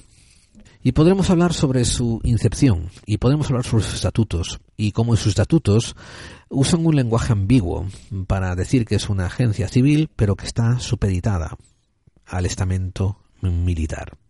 Y podemos hablar de todas las innumerables ocasiones en que cada uno de sus descubrimientos están supeditados a, a los deseos militares de control de información. Podemos hablar también de, de cómo la masonería eh, es usada también como una cortina de humo. Eh, como mucha gente dice, la masonería estaba infiltrada en la NASA. La masonería no estaba infiltrada en la NASA, la masonería existía en todo Estados Unidos desde su incepción como nación, y si no escuchen el podcast que acabo de hacer antes que este, hasta el día de hoy, que todavía no tiene un ápice de estar mal visto. Y por tanto, como la NASA está en Estados Unidos, la NASA tendrá masones entre sus rangos. Pero eh, pero no es una institución masónica. Eh, que es una cosa que yo le echo en cara a, a Hogland y a Mike Barra cuando eh, deciden poner en la portada a un a un astronauta sujetando una bandera y la bandera es una bandera masónica sobre el, el Concilio Supremo 33 de la jurisdicción del sur de los Estados Unidos. Bien, es una foto uh, trucada. Y no hay peor desinformación cuando estás intentando dar la verdad que añadir más desinformación sobre lo que estás informando. Y eso es uno de los grandes pecados que peca estos dos autores, Mike Para y Richard Hogan. Porque, por ejemplo, es cierto que Buzz Aldrin eh, subió un pequeño equipo de Eucaristía para celebrar ese ritual de la Eucaristía que conocen los católicos, que es consagrar la hostia, consagrar el pan y decir este es el cuerpo de este es mi cuerpo, comed de él, este es mi sangre, bebed de él, no sé qué rollo más. Pues es cierto que en la misión Apolo 11, cuando el primer hombre llega a la Luna, eh, Buzz Aldrin ha traído de contrabando un equipo eucarístico. Pero yo, yo comento yo soy capaz de postular que no fue tanto la revelación el hecho de que fuese una, un ritual católico, sino que esto fue permitido, porque yo no me imagino que unos astronautas no pasaran cientos, doscientos o quinientos mil controles y no supiesen lo que estaban haciendo. Yo estoy argumentando que dejaron que Aldrin subiese este equipo eucarístico y celebrase esta Eucaristía, aun a pesar de que Armstrong no le gustaba la idea, porque la Eucaristía en sí tiene que ver con rituales egipcios sobre Osiris. Así que, si les interesan estos ángulos, como por ejemplo el Brookings Institute Report, el reporte de la agencia Brookings, que fue comisionado una década después de la institución NASA, su pertenencia, su tremenda adhesión, a su tremenda vínculo con los nazis, una vez eh, hecha con éxito la operación Paperclip, la NASA nazi, pues todo esto lo podemos elaborar en el lado oscuro de la NASA, lo que de verdad se oculta detrás de la NASA. Así pues también como el hecho de que el planificador y el hombre que decidía cuáles iban a ser los lugares en los que alunizara las ondas de, del Apolo 11 era un árabe que tenía un inmenso bagaje en religiones comparativas y que era muy, muy, muy, muy versado en esoterismo. Así pues, esto es todo por ahora y les dejo con la miel en los labios para otro programa muy pronto. Voy a poner una canción que nos va al pelo y los emplazo para la recta final del programa.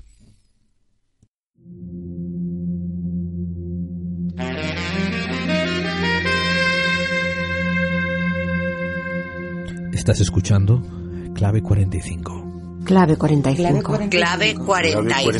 Clave 45. Porque las conspiraciones existen. Conspiraciones Porque las existen. conspiraciones. Porque las conspiraciones Porque las existen. conspiraciones, porque las conspiraciones existen.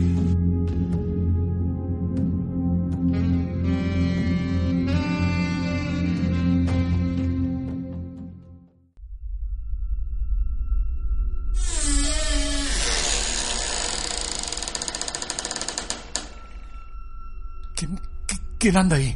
¡Corten! A ver si nos centramos con el guion. Mira el papel, si lo tienes en el papel. 16 tomas, Dios mío. Parece que hasta aquí al final todo nos da igual. Ya sabes, si quieres hacerlo bien a la primera, todo nos da igual. Todos los jueves a las 23 horas en Edenex Radio.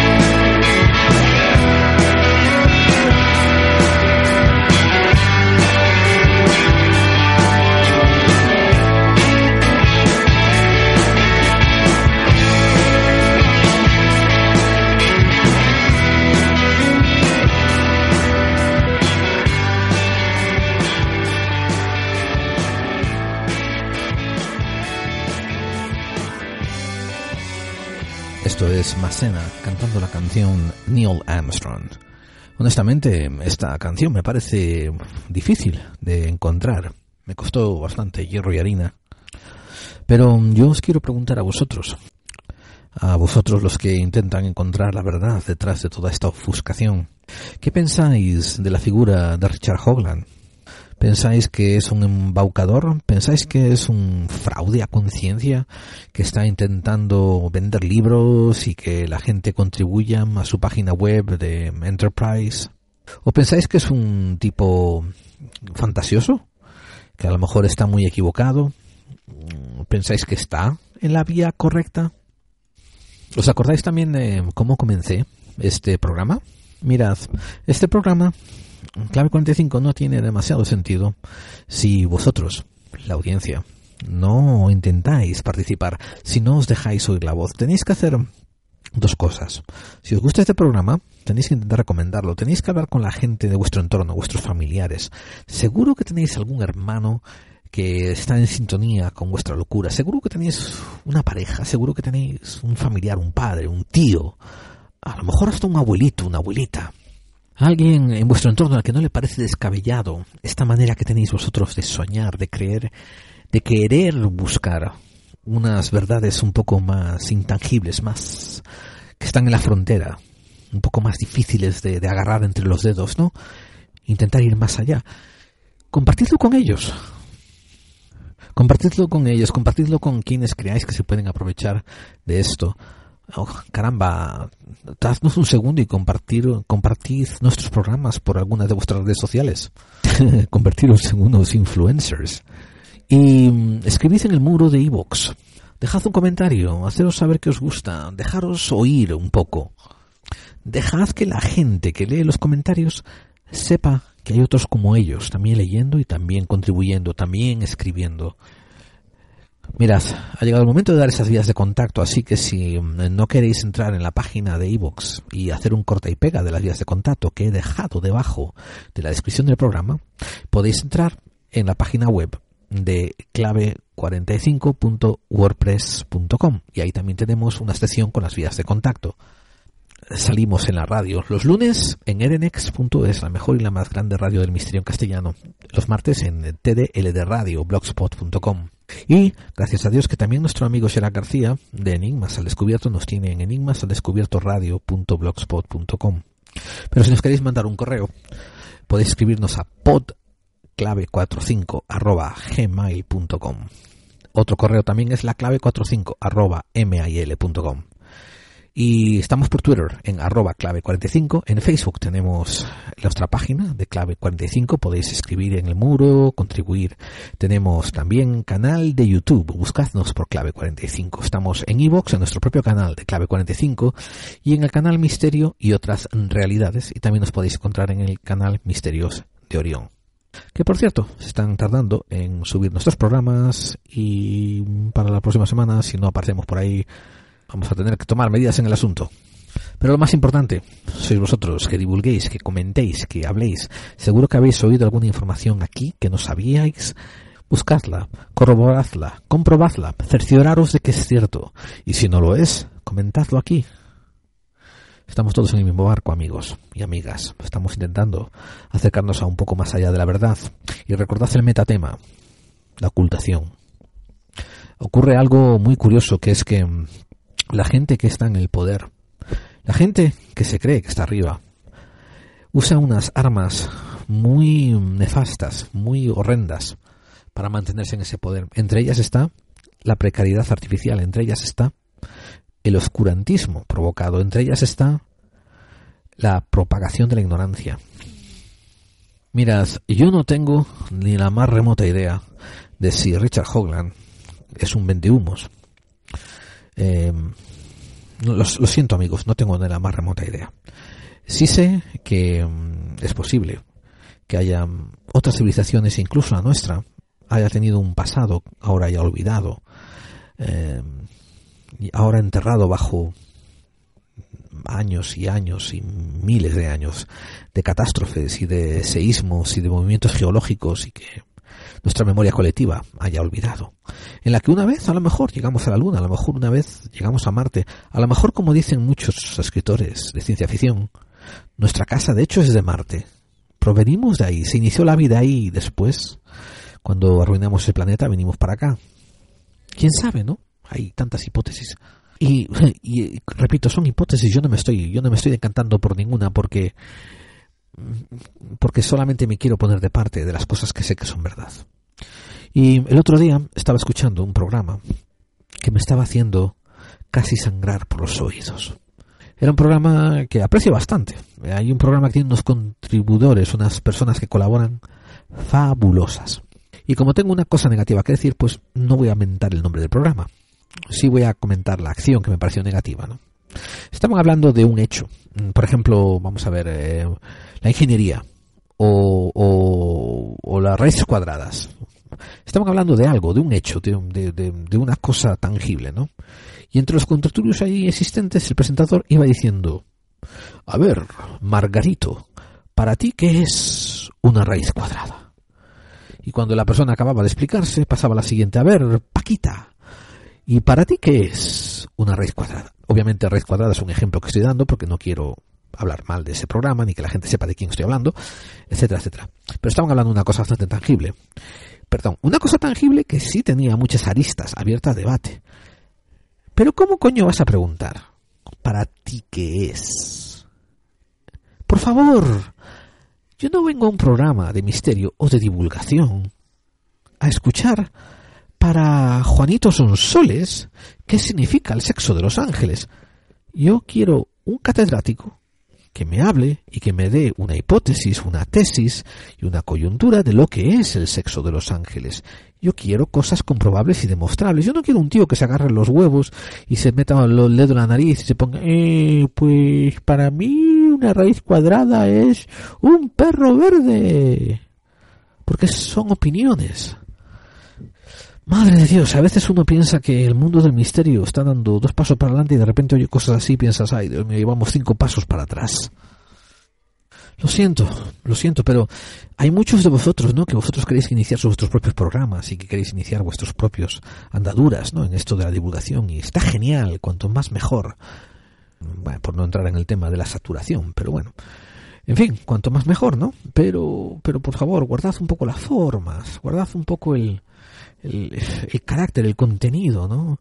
Hay preguntas que no tienen cabida decir para ti qué es.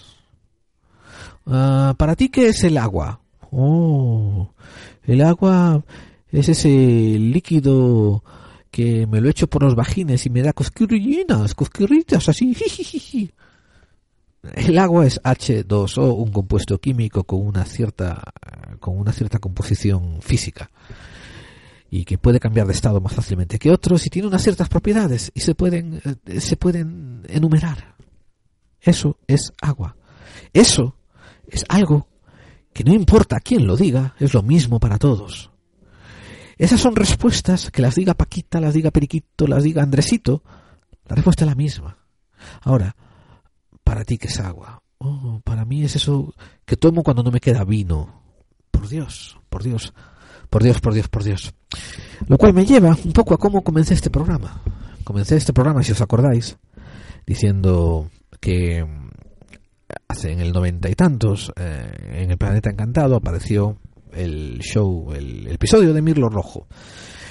Y JJ Benítez hizo una cosa muy peculiar que hace fue hacer una recreación. Solamente que no le estaba explicando al público que era una recreación. Y como dice mi amigo y admirado Carlos Dueñas del programa Todo nos da igual, él se comportó como uno de esos personajes del misterio donde la manera de hacer las cosas es más misteriosa que las cosas que dice. Y eso ha sido siempre un poco mi, mi tira y afloja con Benítez. Porque Benítez tiene una obra mm, extensa, una obra publicada, extensísima. Pero mm, os voy a dar dos detalles, o voy a contar tres detalles por los que comencé así esta, este programa. Si vosotros escribís en el San Google, en un buscador, JJ Benítez y le dais al enter, le dais al return, le dais a la, a la tecla, os va a salir la entrada primero de Wikipedia. Muy bien. Pero muchas veces eh, dentro de los de las ¿cómo se dice? de las propagandas que pone eh, Google os va a salir una muy curiosa de urantia.org. A mí la tengo aquí delante mismo mientras estoy grabando esto y pone Urantia inspiró a JJ Benítez, el caballo de Troya. Y es un artículo desde la página web de, Urantia hablando como eh, el libro de Urantia fue parte de la inspiración a secciones del caballo de Troya. Esto no es una afirmación que yo estoy haciendo, yo os estoy hablando de lo que Google acaba de enseñarme. Ahora, cuando voy al segundo enlace, a la Wikipedia, eh, me salen los tremendos listados de los libros de JJ Benítez. Y si vais hasta abajo, veréis que empezó a publicar en el 75 con dos libros. Existió otra humanidad, OVNIS, Sosa la humanidad. Después en el 77 publicó OVNIS Alto Secreto y en el 78 100.000 kilómetros tras los OVNIS. En el 79 eh, Tempestad en Bonanza y en el 79 también Enviado.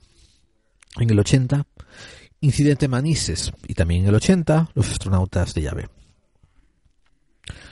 Pues bien, em, esta etapa, así, hasta los años 80, cada vez em, Benítez va llevando menos investigación y más especulación, y menos investigación y más em, su propia visión de las cosas. Libros como Existió otra humanidad, OVNIS Sosa la humanidad, 100.000 kilómetros tras los ovnis son referentes en el mundo de la ufología. Y todos nosotros estamos en inmensa deuda reverencial ante el trabajo hecho por Benítez en esos libros. Pero ya cuando empieza a escribir Los astronautas de Yahvé, ya cuando empieza a escribir Terror en la Luna, Los espías del cosmos en el 83 y El caballo de Troya en 1984, em, aquí Benítez ya empieza a meterse en la área en la que nosotros nos podemos, eh, lo podemos ver como un divulgador cuestionable.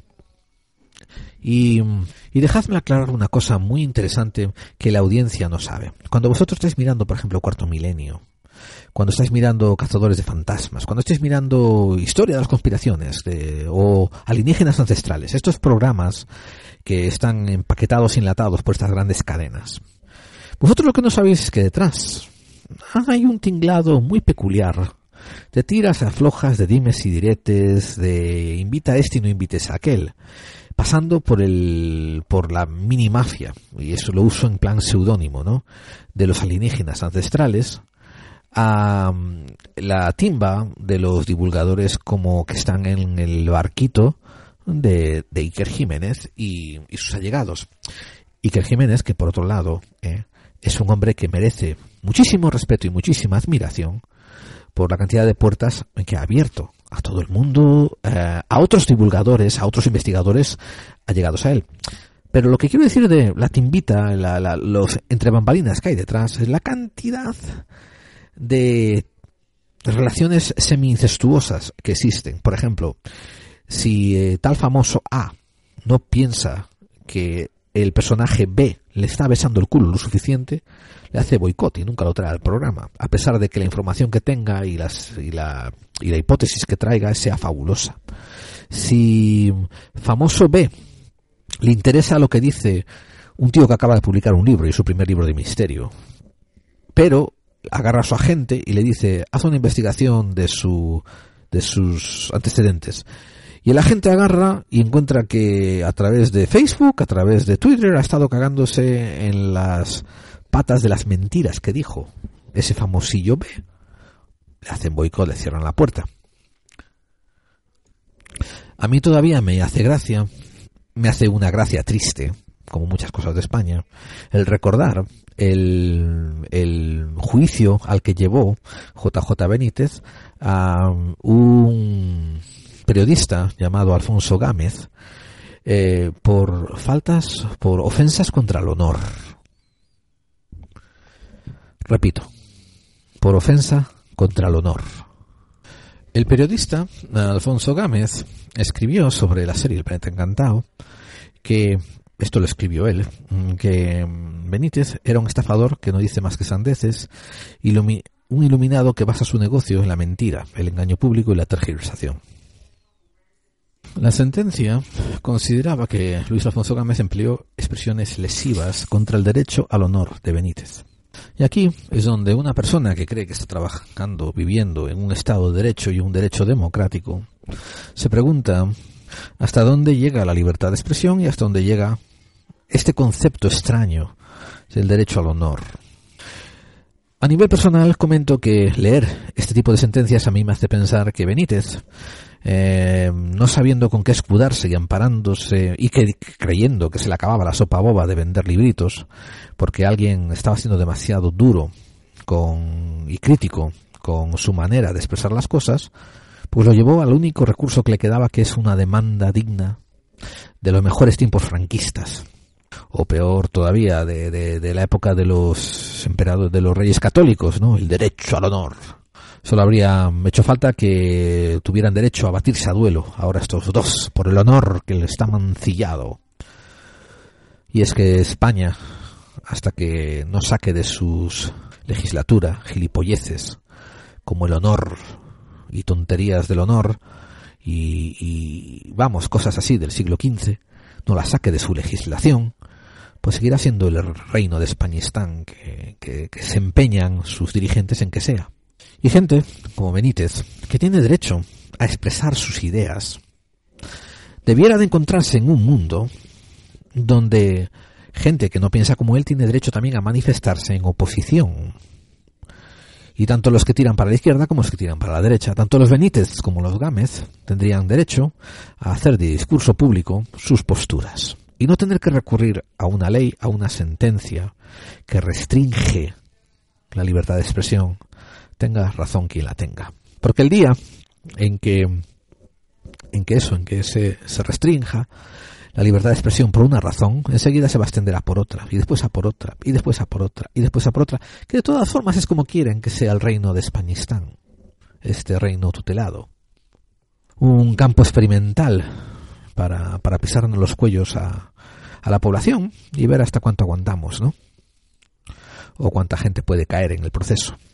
Así pues, habrá vendedores de humo, habrá plagiadores, habrá gente que vende ideas extremas, habrá gente que da uh, conceptos sin apoyarlos bajo ningún ningún soporte, ¿no? Y obviamente, amigos, no me estoy refiriendo ni a Richard Hogland y no me estoy refiriendo tampoco a JJ Benítez, ni a Gámez, ni a nadie. Estoy hablando en términos generales de que hay de todo, habrá de todo. Y en esa variedad, ustedes, los oyentes, tienen que ejercitar su sentido crítico y tienen que dejarse de tomar sopas bobas que se las dan para tragar y que ustedes se las comen como si fuesen, uh, vamos, como si fuesen maná caído del cielo y ustedes abren la boquita y se, se les entra el conocimiento. Tienen que investigar por su cuenta, corroborar, comprobar y sobre todo separar el trigo de la paja. Yo no sé si hay ruinas en el cielo, pero a mí me encanta agarrar todas estas eh, hipótesis que Hogland expone y estudiarlas y analizarlas. Y me encanta sobre todo oír que Hogland no ha tenido que demandar a nadie de la NASA que le contradice sus opiniones y porque le ha faltado al honor. Y me encanta también que la NASA no lleve ninguna demanda contra Hogland, eh, también porque le ha faltado al honor a la NASA. Y así las ideas se siguen expandiendo y la gente tiene la obligación de usar su sentido crítico para quedarse con lo bueno e ignorar lo malo.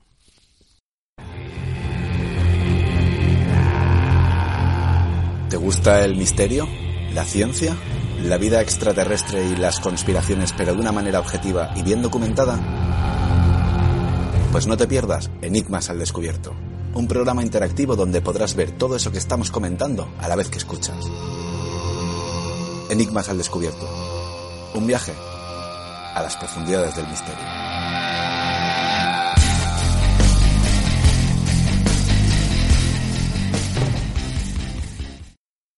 Esa entradilla que suelo meter después de la música me sirvió para um, hacerles un pequeño chasquido de dedos, una manera brusca de despertar y hacerles darse cuenta de que este asunto de, de conspiración, este asunto del misterio, tiene muchos entresijos que ver con la vida diaria, con la política, con lo que les rodea a ustedes. Y por eso no soy un programa al uso, no soy un programa donde hablo del, de las caras de Belmez o hablo de las psicofonías de esto o del otro y me dedico a meterles miedito sobre los humanoides. Les quiero recordar cada dos por tres. Y, y bueno, el, nuestro meta, metatema es que le están ocultando cosas, amigos, porque los quieren dóciles y los quieren que sigan esclavizados y produciendo. Y um, un oyente eh, escuchó la llamada que había hecho en el programa pasado y me hizo una propuesta y estuvimos hablando un poco por teléfono y decidimos hacer una prueba.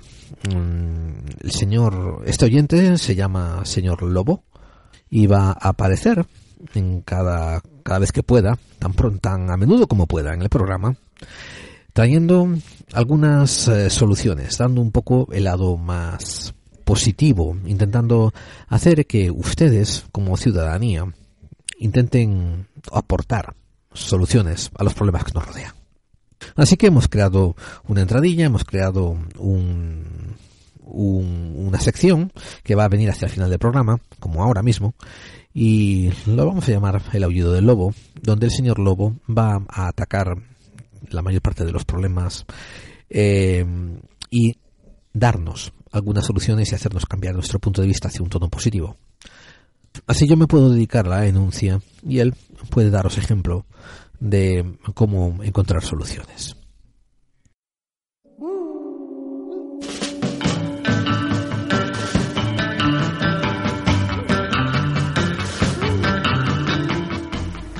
Bienvenidos al Aullido del Lobo.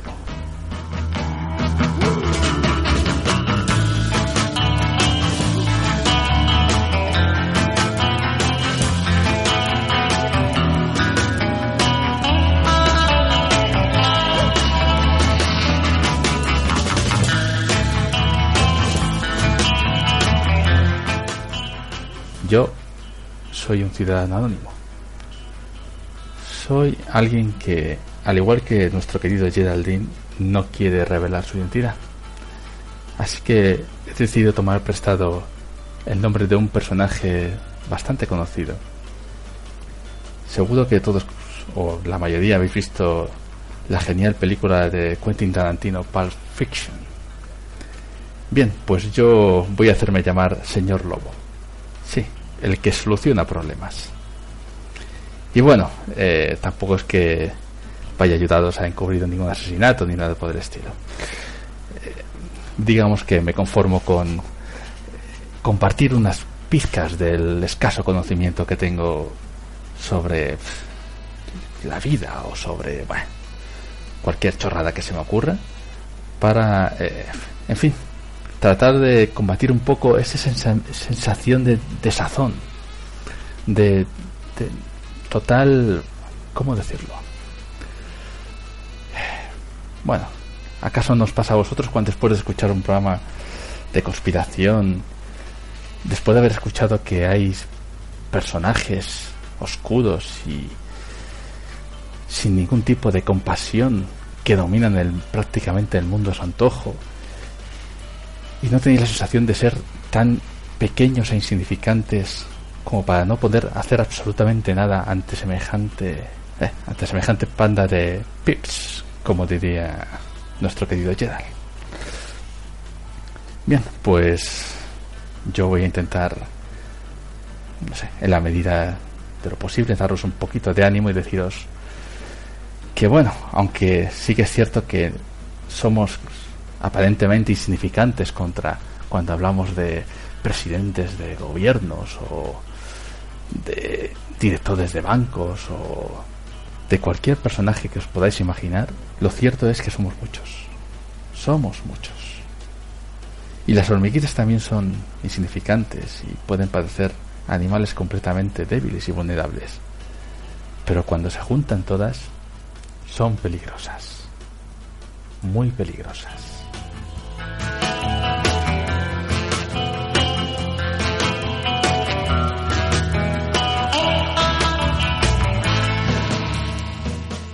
Tenemos un tema bastante candente a la vuelta de la esquina, que es un tema además bastante polémico, y tengo la impresión de que algunos me vais a querer linchar después de lo que voy a decir, pero, en fin, a mí me da igual.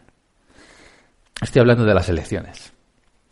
Eh, para los que no seáis y no viváis en España, os comento que el próximo 28 de abril hay elecciones generales. Y pues, como de costumbre, pues en- por el tipo este tipo de foros, por las redes, por muchos programas de, de radio, de, incluso de misterio, de, y de conspiración, pues la verdad es que después de escucharlos dices, bueno, pues es que todos los políticos son unos sinvergüenzas. Aquí nadie va a ayudar ni va a hacer nada, votar no sirve para nada. Este sistema partitocrático realmente está montado para que tu voto no sirva para nada. Y bueno, aunque coincido parcialmente con muchas de esas opiniones, eh, no estoy de acuerdo con el hecho de que se diga que no sirve para nada. Yo creo que sí que sirve para algo. Sobre todo para lo que sirve más que para elegir eh, lo que a ti te gustaría, sirve para evitar algo que no te gustaría. O que te gustaría aún menos de lo que conseguirías si, si resulta que votas a, a quien te gusta. Y me explicaré.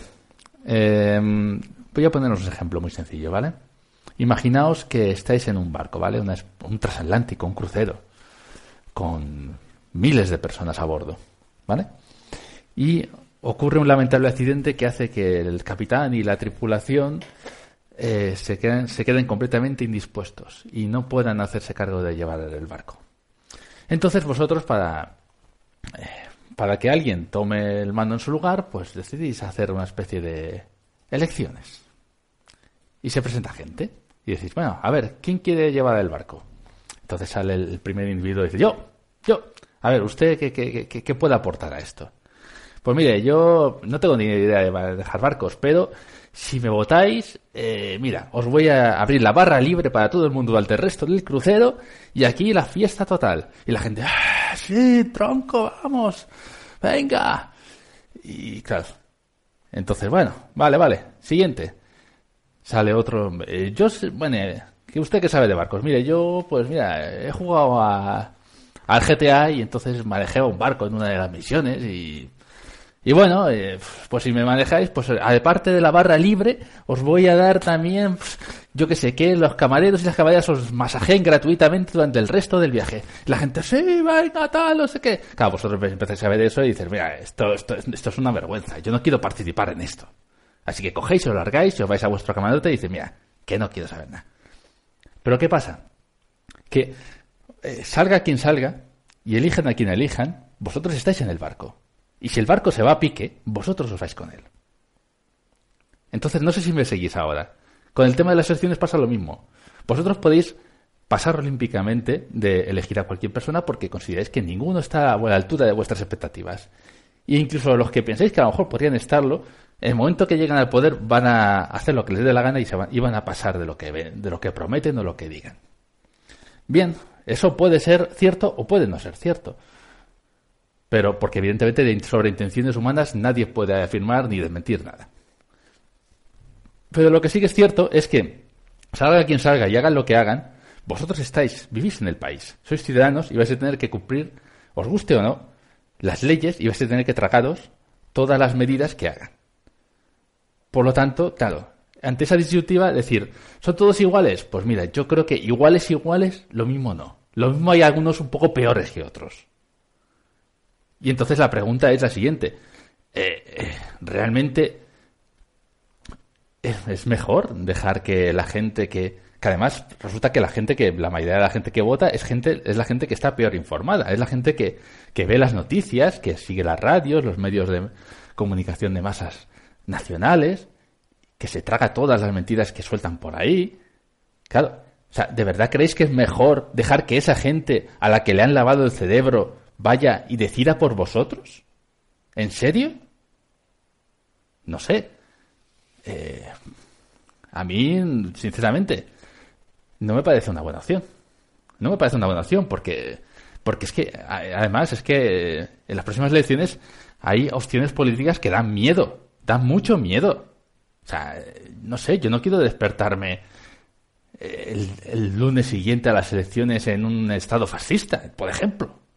O sea, no sé, Ahora hay gente que le da igual, o hay gente que está contenta, que es lo que quiere. evidentemente hay bastante gente que quiere eso, porque si no, no se explican ciertas cosas. Pero, ¿vosotros lo queréis? Pues no sé. Así que bueno, digamos que ante este tipo de vicisitudes, pues no nos queda otra que, bueno, decir, bueno, eh, mire, aunque no sean las opciones más guays o no sean las opciones que más me gusten, o incluso aunque no coincida totalmente con, con lo que piensan o con lo que dicen, pues a lo mejor, mire, estas opciones, pues mire, dentro de lo malo, pues a lo mejor no son tan malas. O a lo mejor, bueno, tampoco hacen ningún cambio radical, pero tampoco nos joden vivos, que ya sería, ya sería todo un progreso en la situación en la que estamos. Aunque realmente, si os, si soy sincero, yo creo que la opción, lo más correcto, aunque evidentemente cuando escuchéis esto ya va a ser un poco tarde para eso, eh, y lo más coherente es que, que cada uno, o sea, que intentéis juntaros toda la gente que pensáis de la misma forma y montéis una opción política para llevar a cabo vuestro plan. Eso es lo que yo creo. Y dices, ay, no, es que claro, es que yo los medios de comunicación no me siguen, nadie me apoya. Eh, Perdona, pero eh, en el momento que vosotros empecéis a hablar y empezáis a compartir vuestras ideas y además eh, muchos de vosotros tenéis la oportunidad de, tener acceso a redes sociales, a Facebook, a Twitter. Eh, hoy día no es como hace 20 años, cuando si no tenías, digamos, vía libre con un medio de comunicación de nivel nacional, era imposible que tu proyecto fuera conocido prácticamente por nadie hoy día hay unas herramientas que, bueno, que es cierto que se utilizan muy mal también, ¿eh? porque se miente ahí más que se habla, pero también son una opción de, mostrar ideas y de convencer a, mucha gente. Eh, yo os invito a que penséis sinceramente en poneros de acuerdo con la mayor parte de la, de la gente que conozcáis y la, incluso la que no conozcáis, tanteéis y digáis, oye, pues lo mismo, lo que hay que hacer es montar una opción política que plantea un cambio constitucional, que no estamos hablando de moco de pavo, es un cambio constitucional lo que hace falta, para eh, cambiar, por ejemplo, esta ley de partidos que lo que hace es efectivamente convertir a los partidos en una especie de empresas en las que su objetivo es sobrevivir y conseguir votos para ganar dinero y mantenerse ahí. Eh, pues mira, lo mismo es una buena opción. Lo mismo es mucho mejor opción que decir, ah, no, es que este sistema es horrible, así que el día de las elecciones no voy a ir o voy a votar y voy a romper mi papeleta ahí delante para que todo el mundo lo vea lo, lo contento que estoy. Pues, eh, chicos, eh, No es por quitar las ilusiones, pero eso no, eso sí que no va a servir para nada. O sea, ahí lo que estoy haciendo es dejar, insisto, que, que el resto de gente que no sabe nada o que está mal informada decida por vosotros. Y que vosotros vais a pagar las consecuencias de eso. Vais a pagarlas, aunque no que participéis. Es que da igual. Luego hay otra opción que voy a plantear, porque evidentemente ya te digo que tenemos muchas opciones aquí. Eh, si aún así, si después de leer, eh, yo qué sé, programas y conocer otras opciones políticas, y ya te digo, incluso opciones políticas que, de las que no se habla en absoluto para nada, que hay muchas, ¿eh? Porque aquí todo el mundo estamos pensando en las cuatro opciones así más populares, que, la, que es la, o cuatro o cinco, cada vez hay, hay más, pero bueno. eh, claro, pensamos en las opciones, digamos, de las que habla la prensa. Pero hay muchas, hay más opciones. Hay más opciones. Hay partidos ahí que están escondidos, que nadie les conoce, que nadie les vota porque no saben que existen, o lo saben cuatro gatos, pero como dicen, va, estos, como son cuatro gatos, pues ¿para qué voy a votarles? No, es que si lo mismo, si en vez de, de decir no voy a votar, decides, pues voy a votar a estos cuatro gatos, aunque sean cuatro gatos, porque están más de acuerdo con mi pensamiento, eso sería infinitamente más útil que no votar. Y, vamos, pero es que de aquí a Lima, porque además vosotros no sabéis cuántas personas piensan como vosotros, piensan que a lo mejor esa opción sería una buena opción y no la votan porque piensan que no sirve para nada, porque no van a hacer nada. O sea, la cuestión es que cunda el desánimo. De hecho, los primeros, los primeros beneficiados, porque cunda el desánimo, porque la gente no se anima, la gente con pensamiento crítico sobre todo, la gente que, que se da cuenta de cómo funciona el juego. Pues los primeros interesados de que la gente, de que esa gente no vote, son los que están en el poder, porque se quitan a los competidores más duros de en medio. Dicen, mira, esto ya está, los quitamos a estos y el resto van y votan. El resto, la gente que a las que yo sigue convencido de que tienen que votar las opciones que yo les pongo delante, eso sí que van a ir a votar. Y van a legitimar el sistema. Y lo siento, chicos, pensar que, o sea, siempre va a haber gente así. O sea, yo, la gente que dice, no, no, sí, llegará un día en que la gente, todo el mundo estará de acuerdo con nosotros y nadie irá a votar. Lo siento, pero eso sí que es, me parece utópico, no, lo siguiente. O sea, porque pensar realmente que haya gente que, que un día todo el mundo a despertar y va a decir, no, este sistema no funciona, no nos representa, así que nadie va a ir a votar, eso sí que es ser ilusos. Lo siento. ¿eh? Y lo siento si ofendo a alguien, pero eso no va a ocurrir. Eso no va a ocurrir. Siempre va a haber gente que va a poner la tele o que va a escuchar la radio o que va sencillamente porque sus vidas son tan duras que no tienen tiempo para informarse más detalladamente. Y entonces al final, ¿qué se quedan? Con, pues, con, lo que les llega de la parte superficial, que son, que son los más media. Y esa gente, pues al final, solo van a existir las opciones que le pongan delante. Y esa gente va a existir siempre. De hecho, va a empeorarse con el, con el tipo, porque de hecho vamos a peor. Vamos a peor. Ir a peor implica que más gente va a caer en esa trampa. Así que no, yo no veo que la gente vaya a dejar de votar, ¿eh? Yo no lo veo. Y sinceramente, y si alguna vez ocurre, me parece, o sea, yo creo que a lo mejor para cuando ocurra eso, yo creo que ya se habrá acabado el mundo. O sea, entonces, eh, no sé, no sé si tenemos tanto tiempo para, para esperar a que eso ocurra. Algo que probablemente, ya digo, yo pienso personalmente que eso no va a ocurrir jamás. Para que eso ocurra, se acaba el mundo antes. Así os lo digo. Así que, no sé. Vosotros pensadlo bien, ¿eh? Pensadlo bien.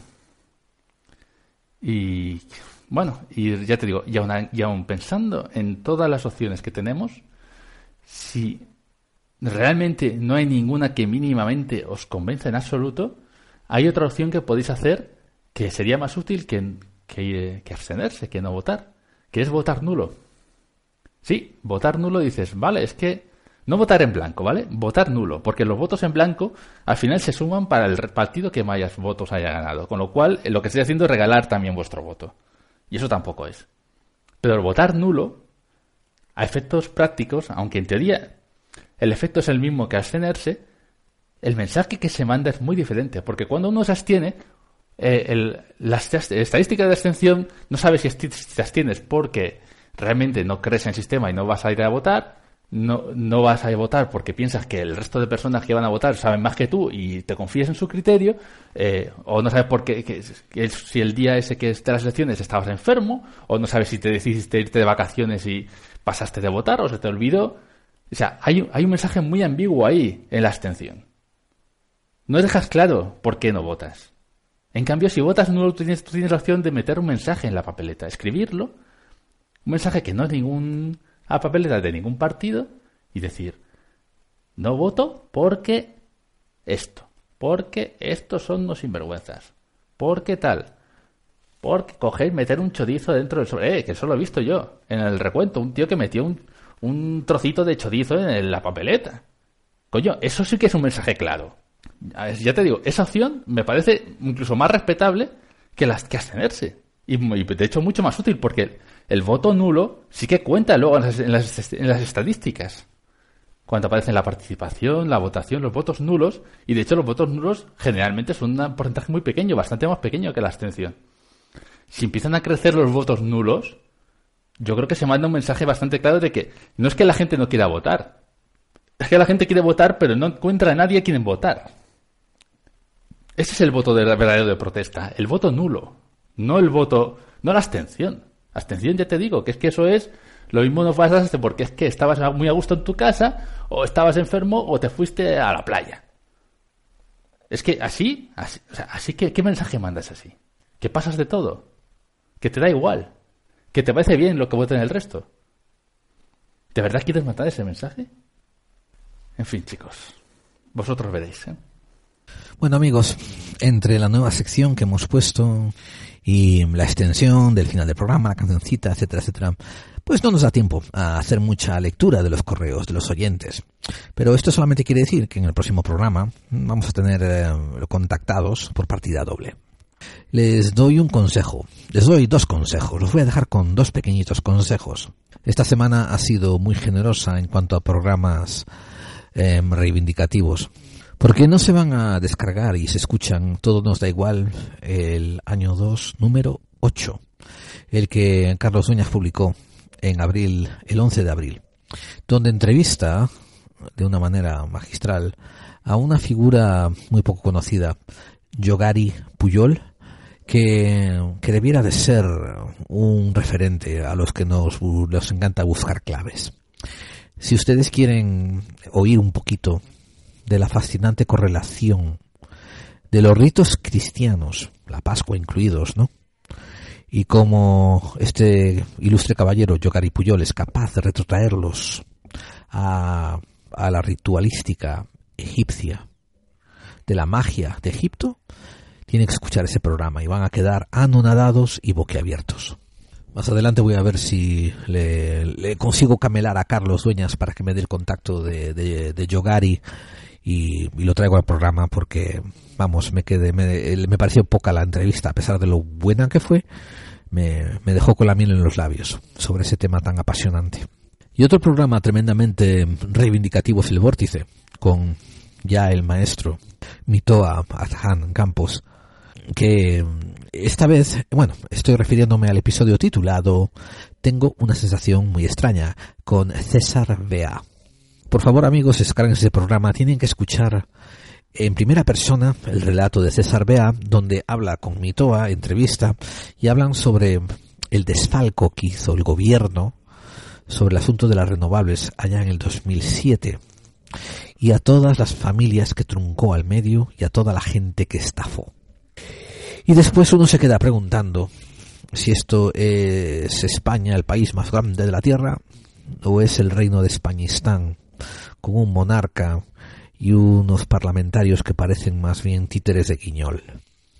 Pero tú tranquilo, ¿eh?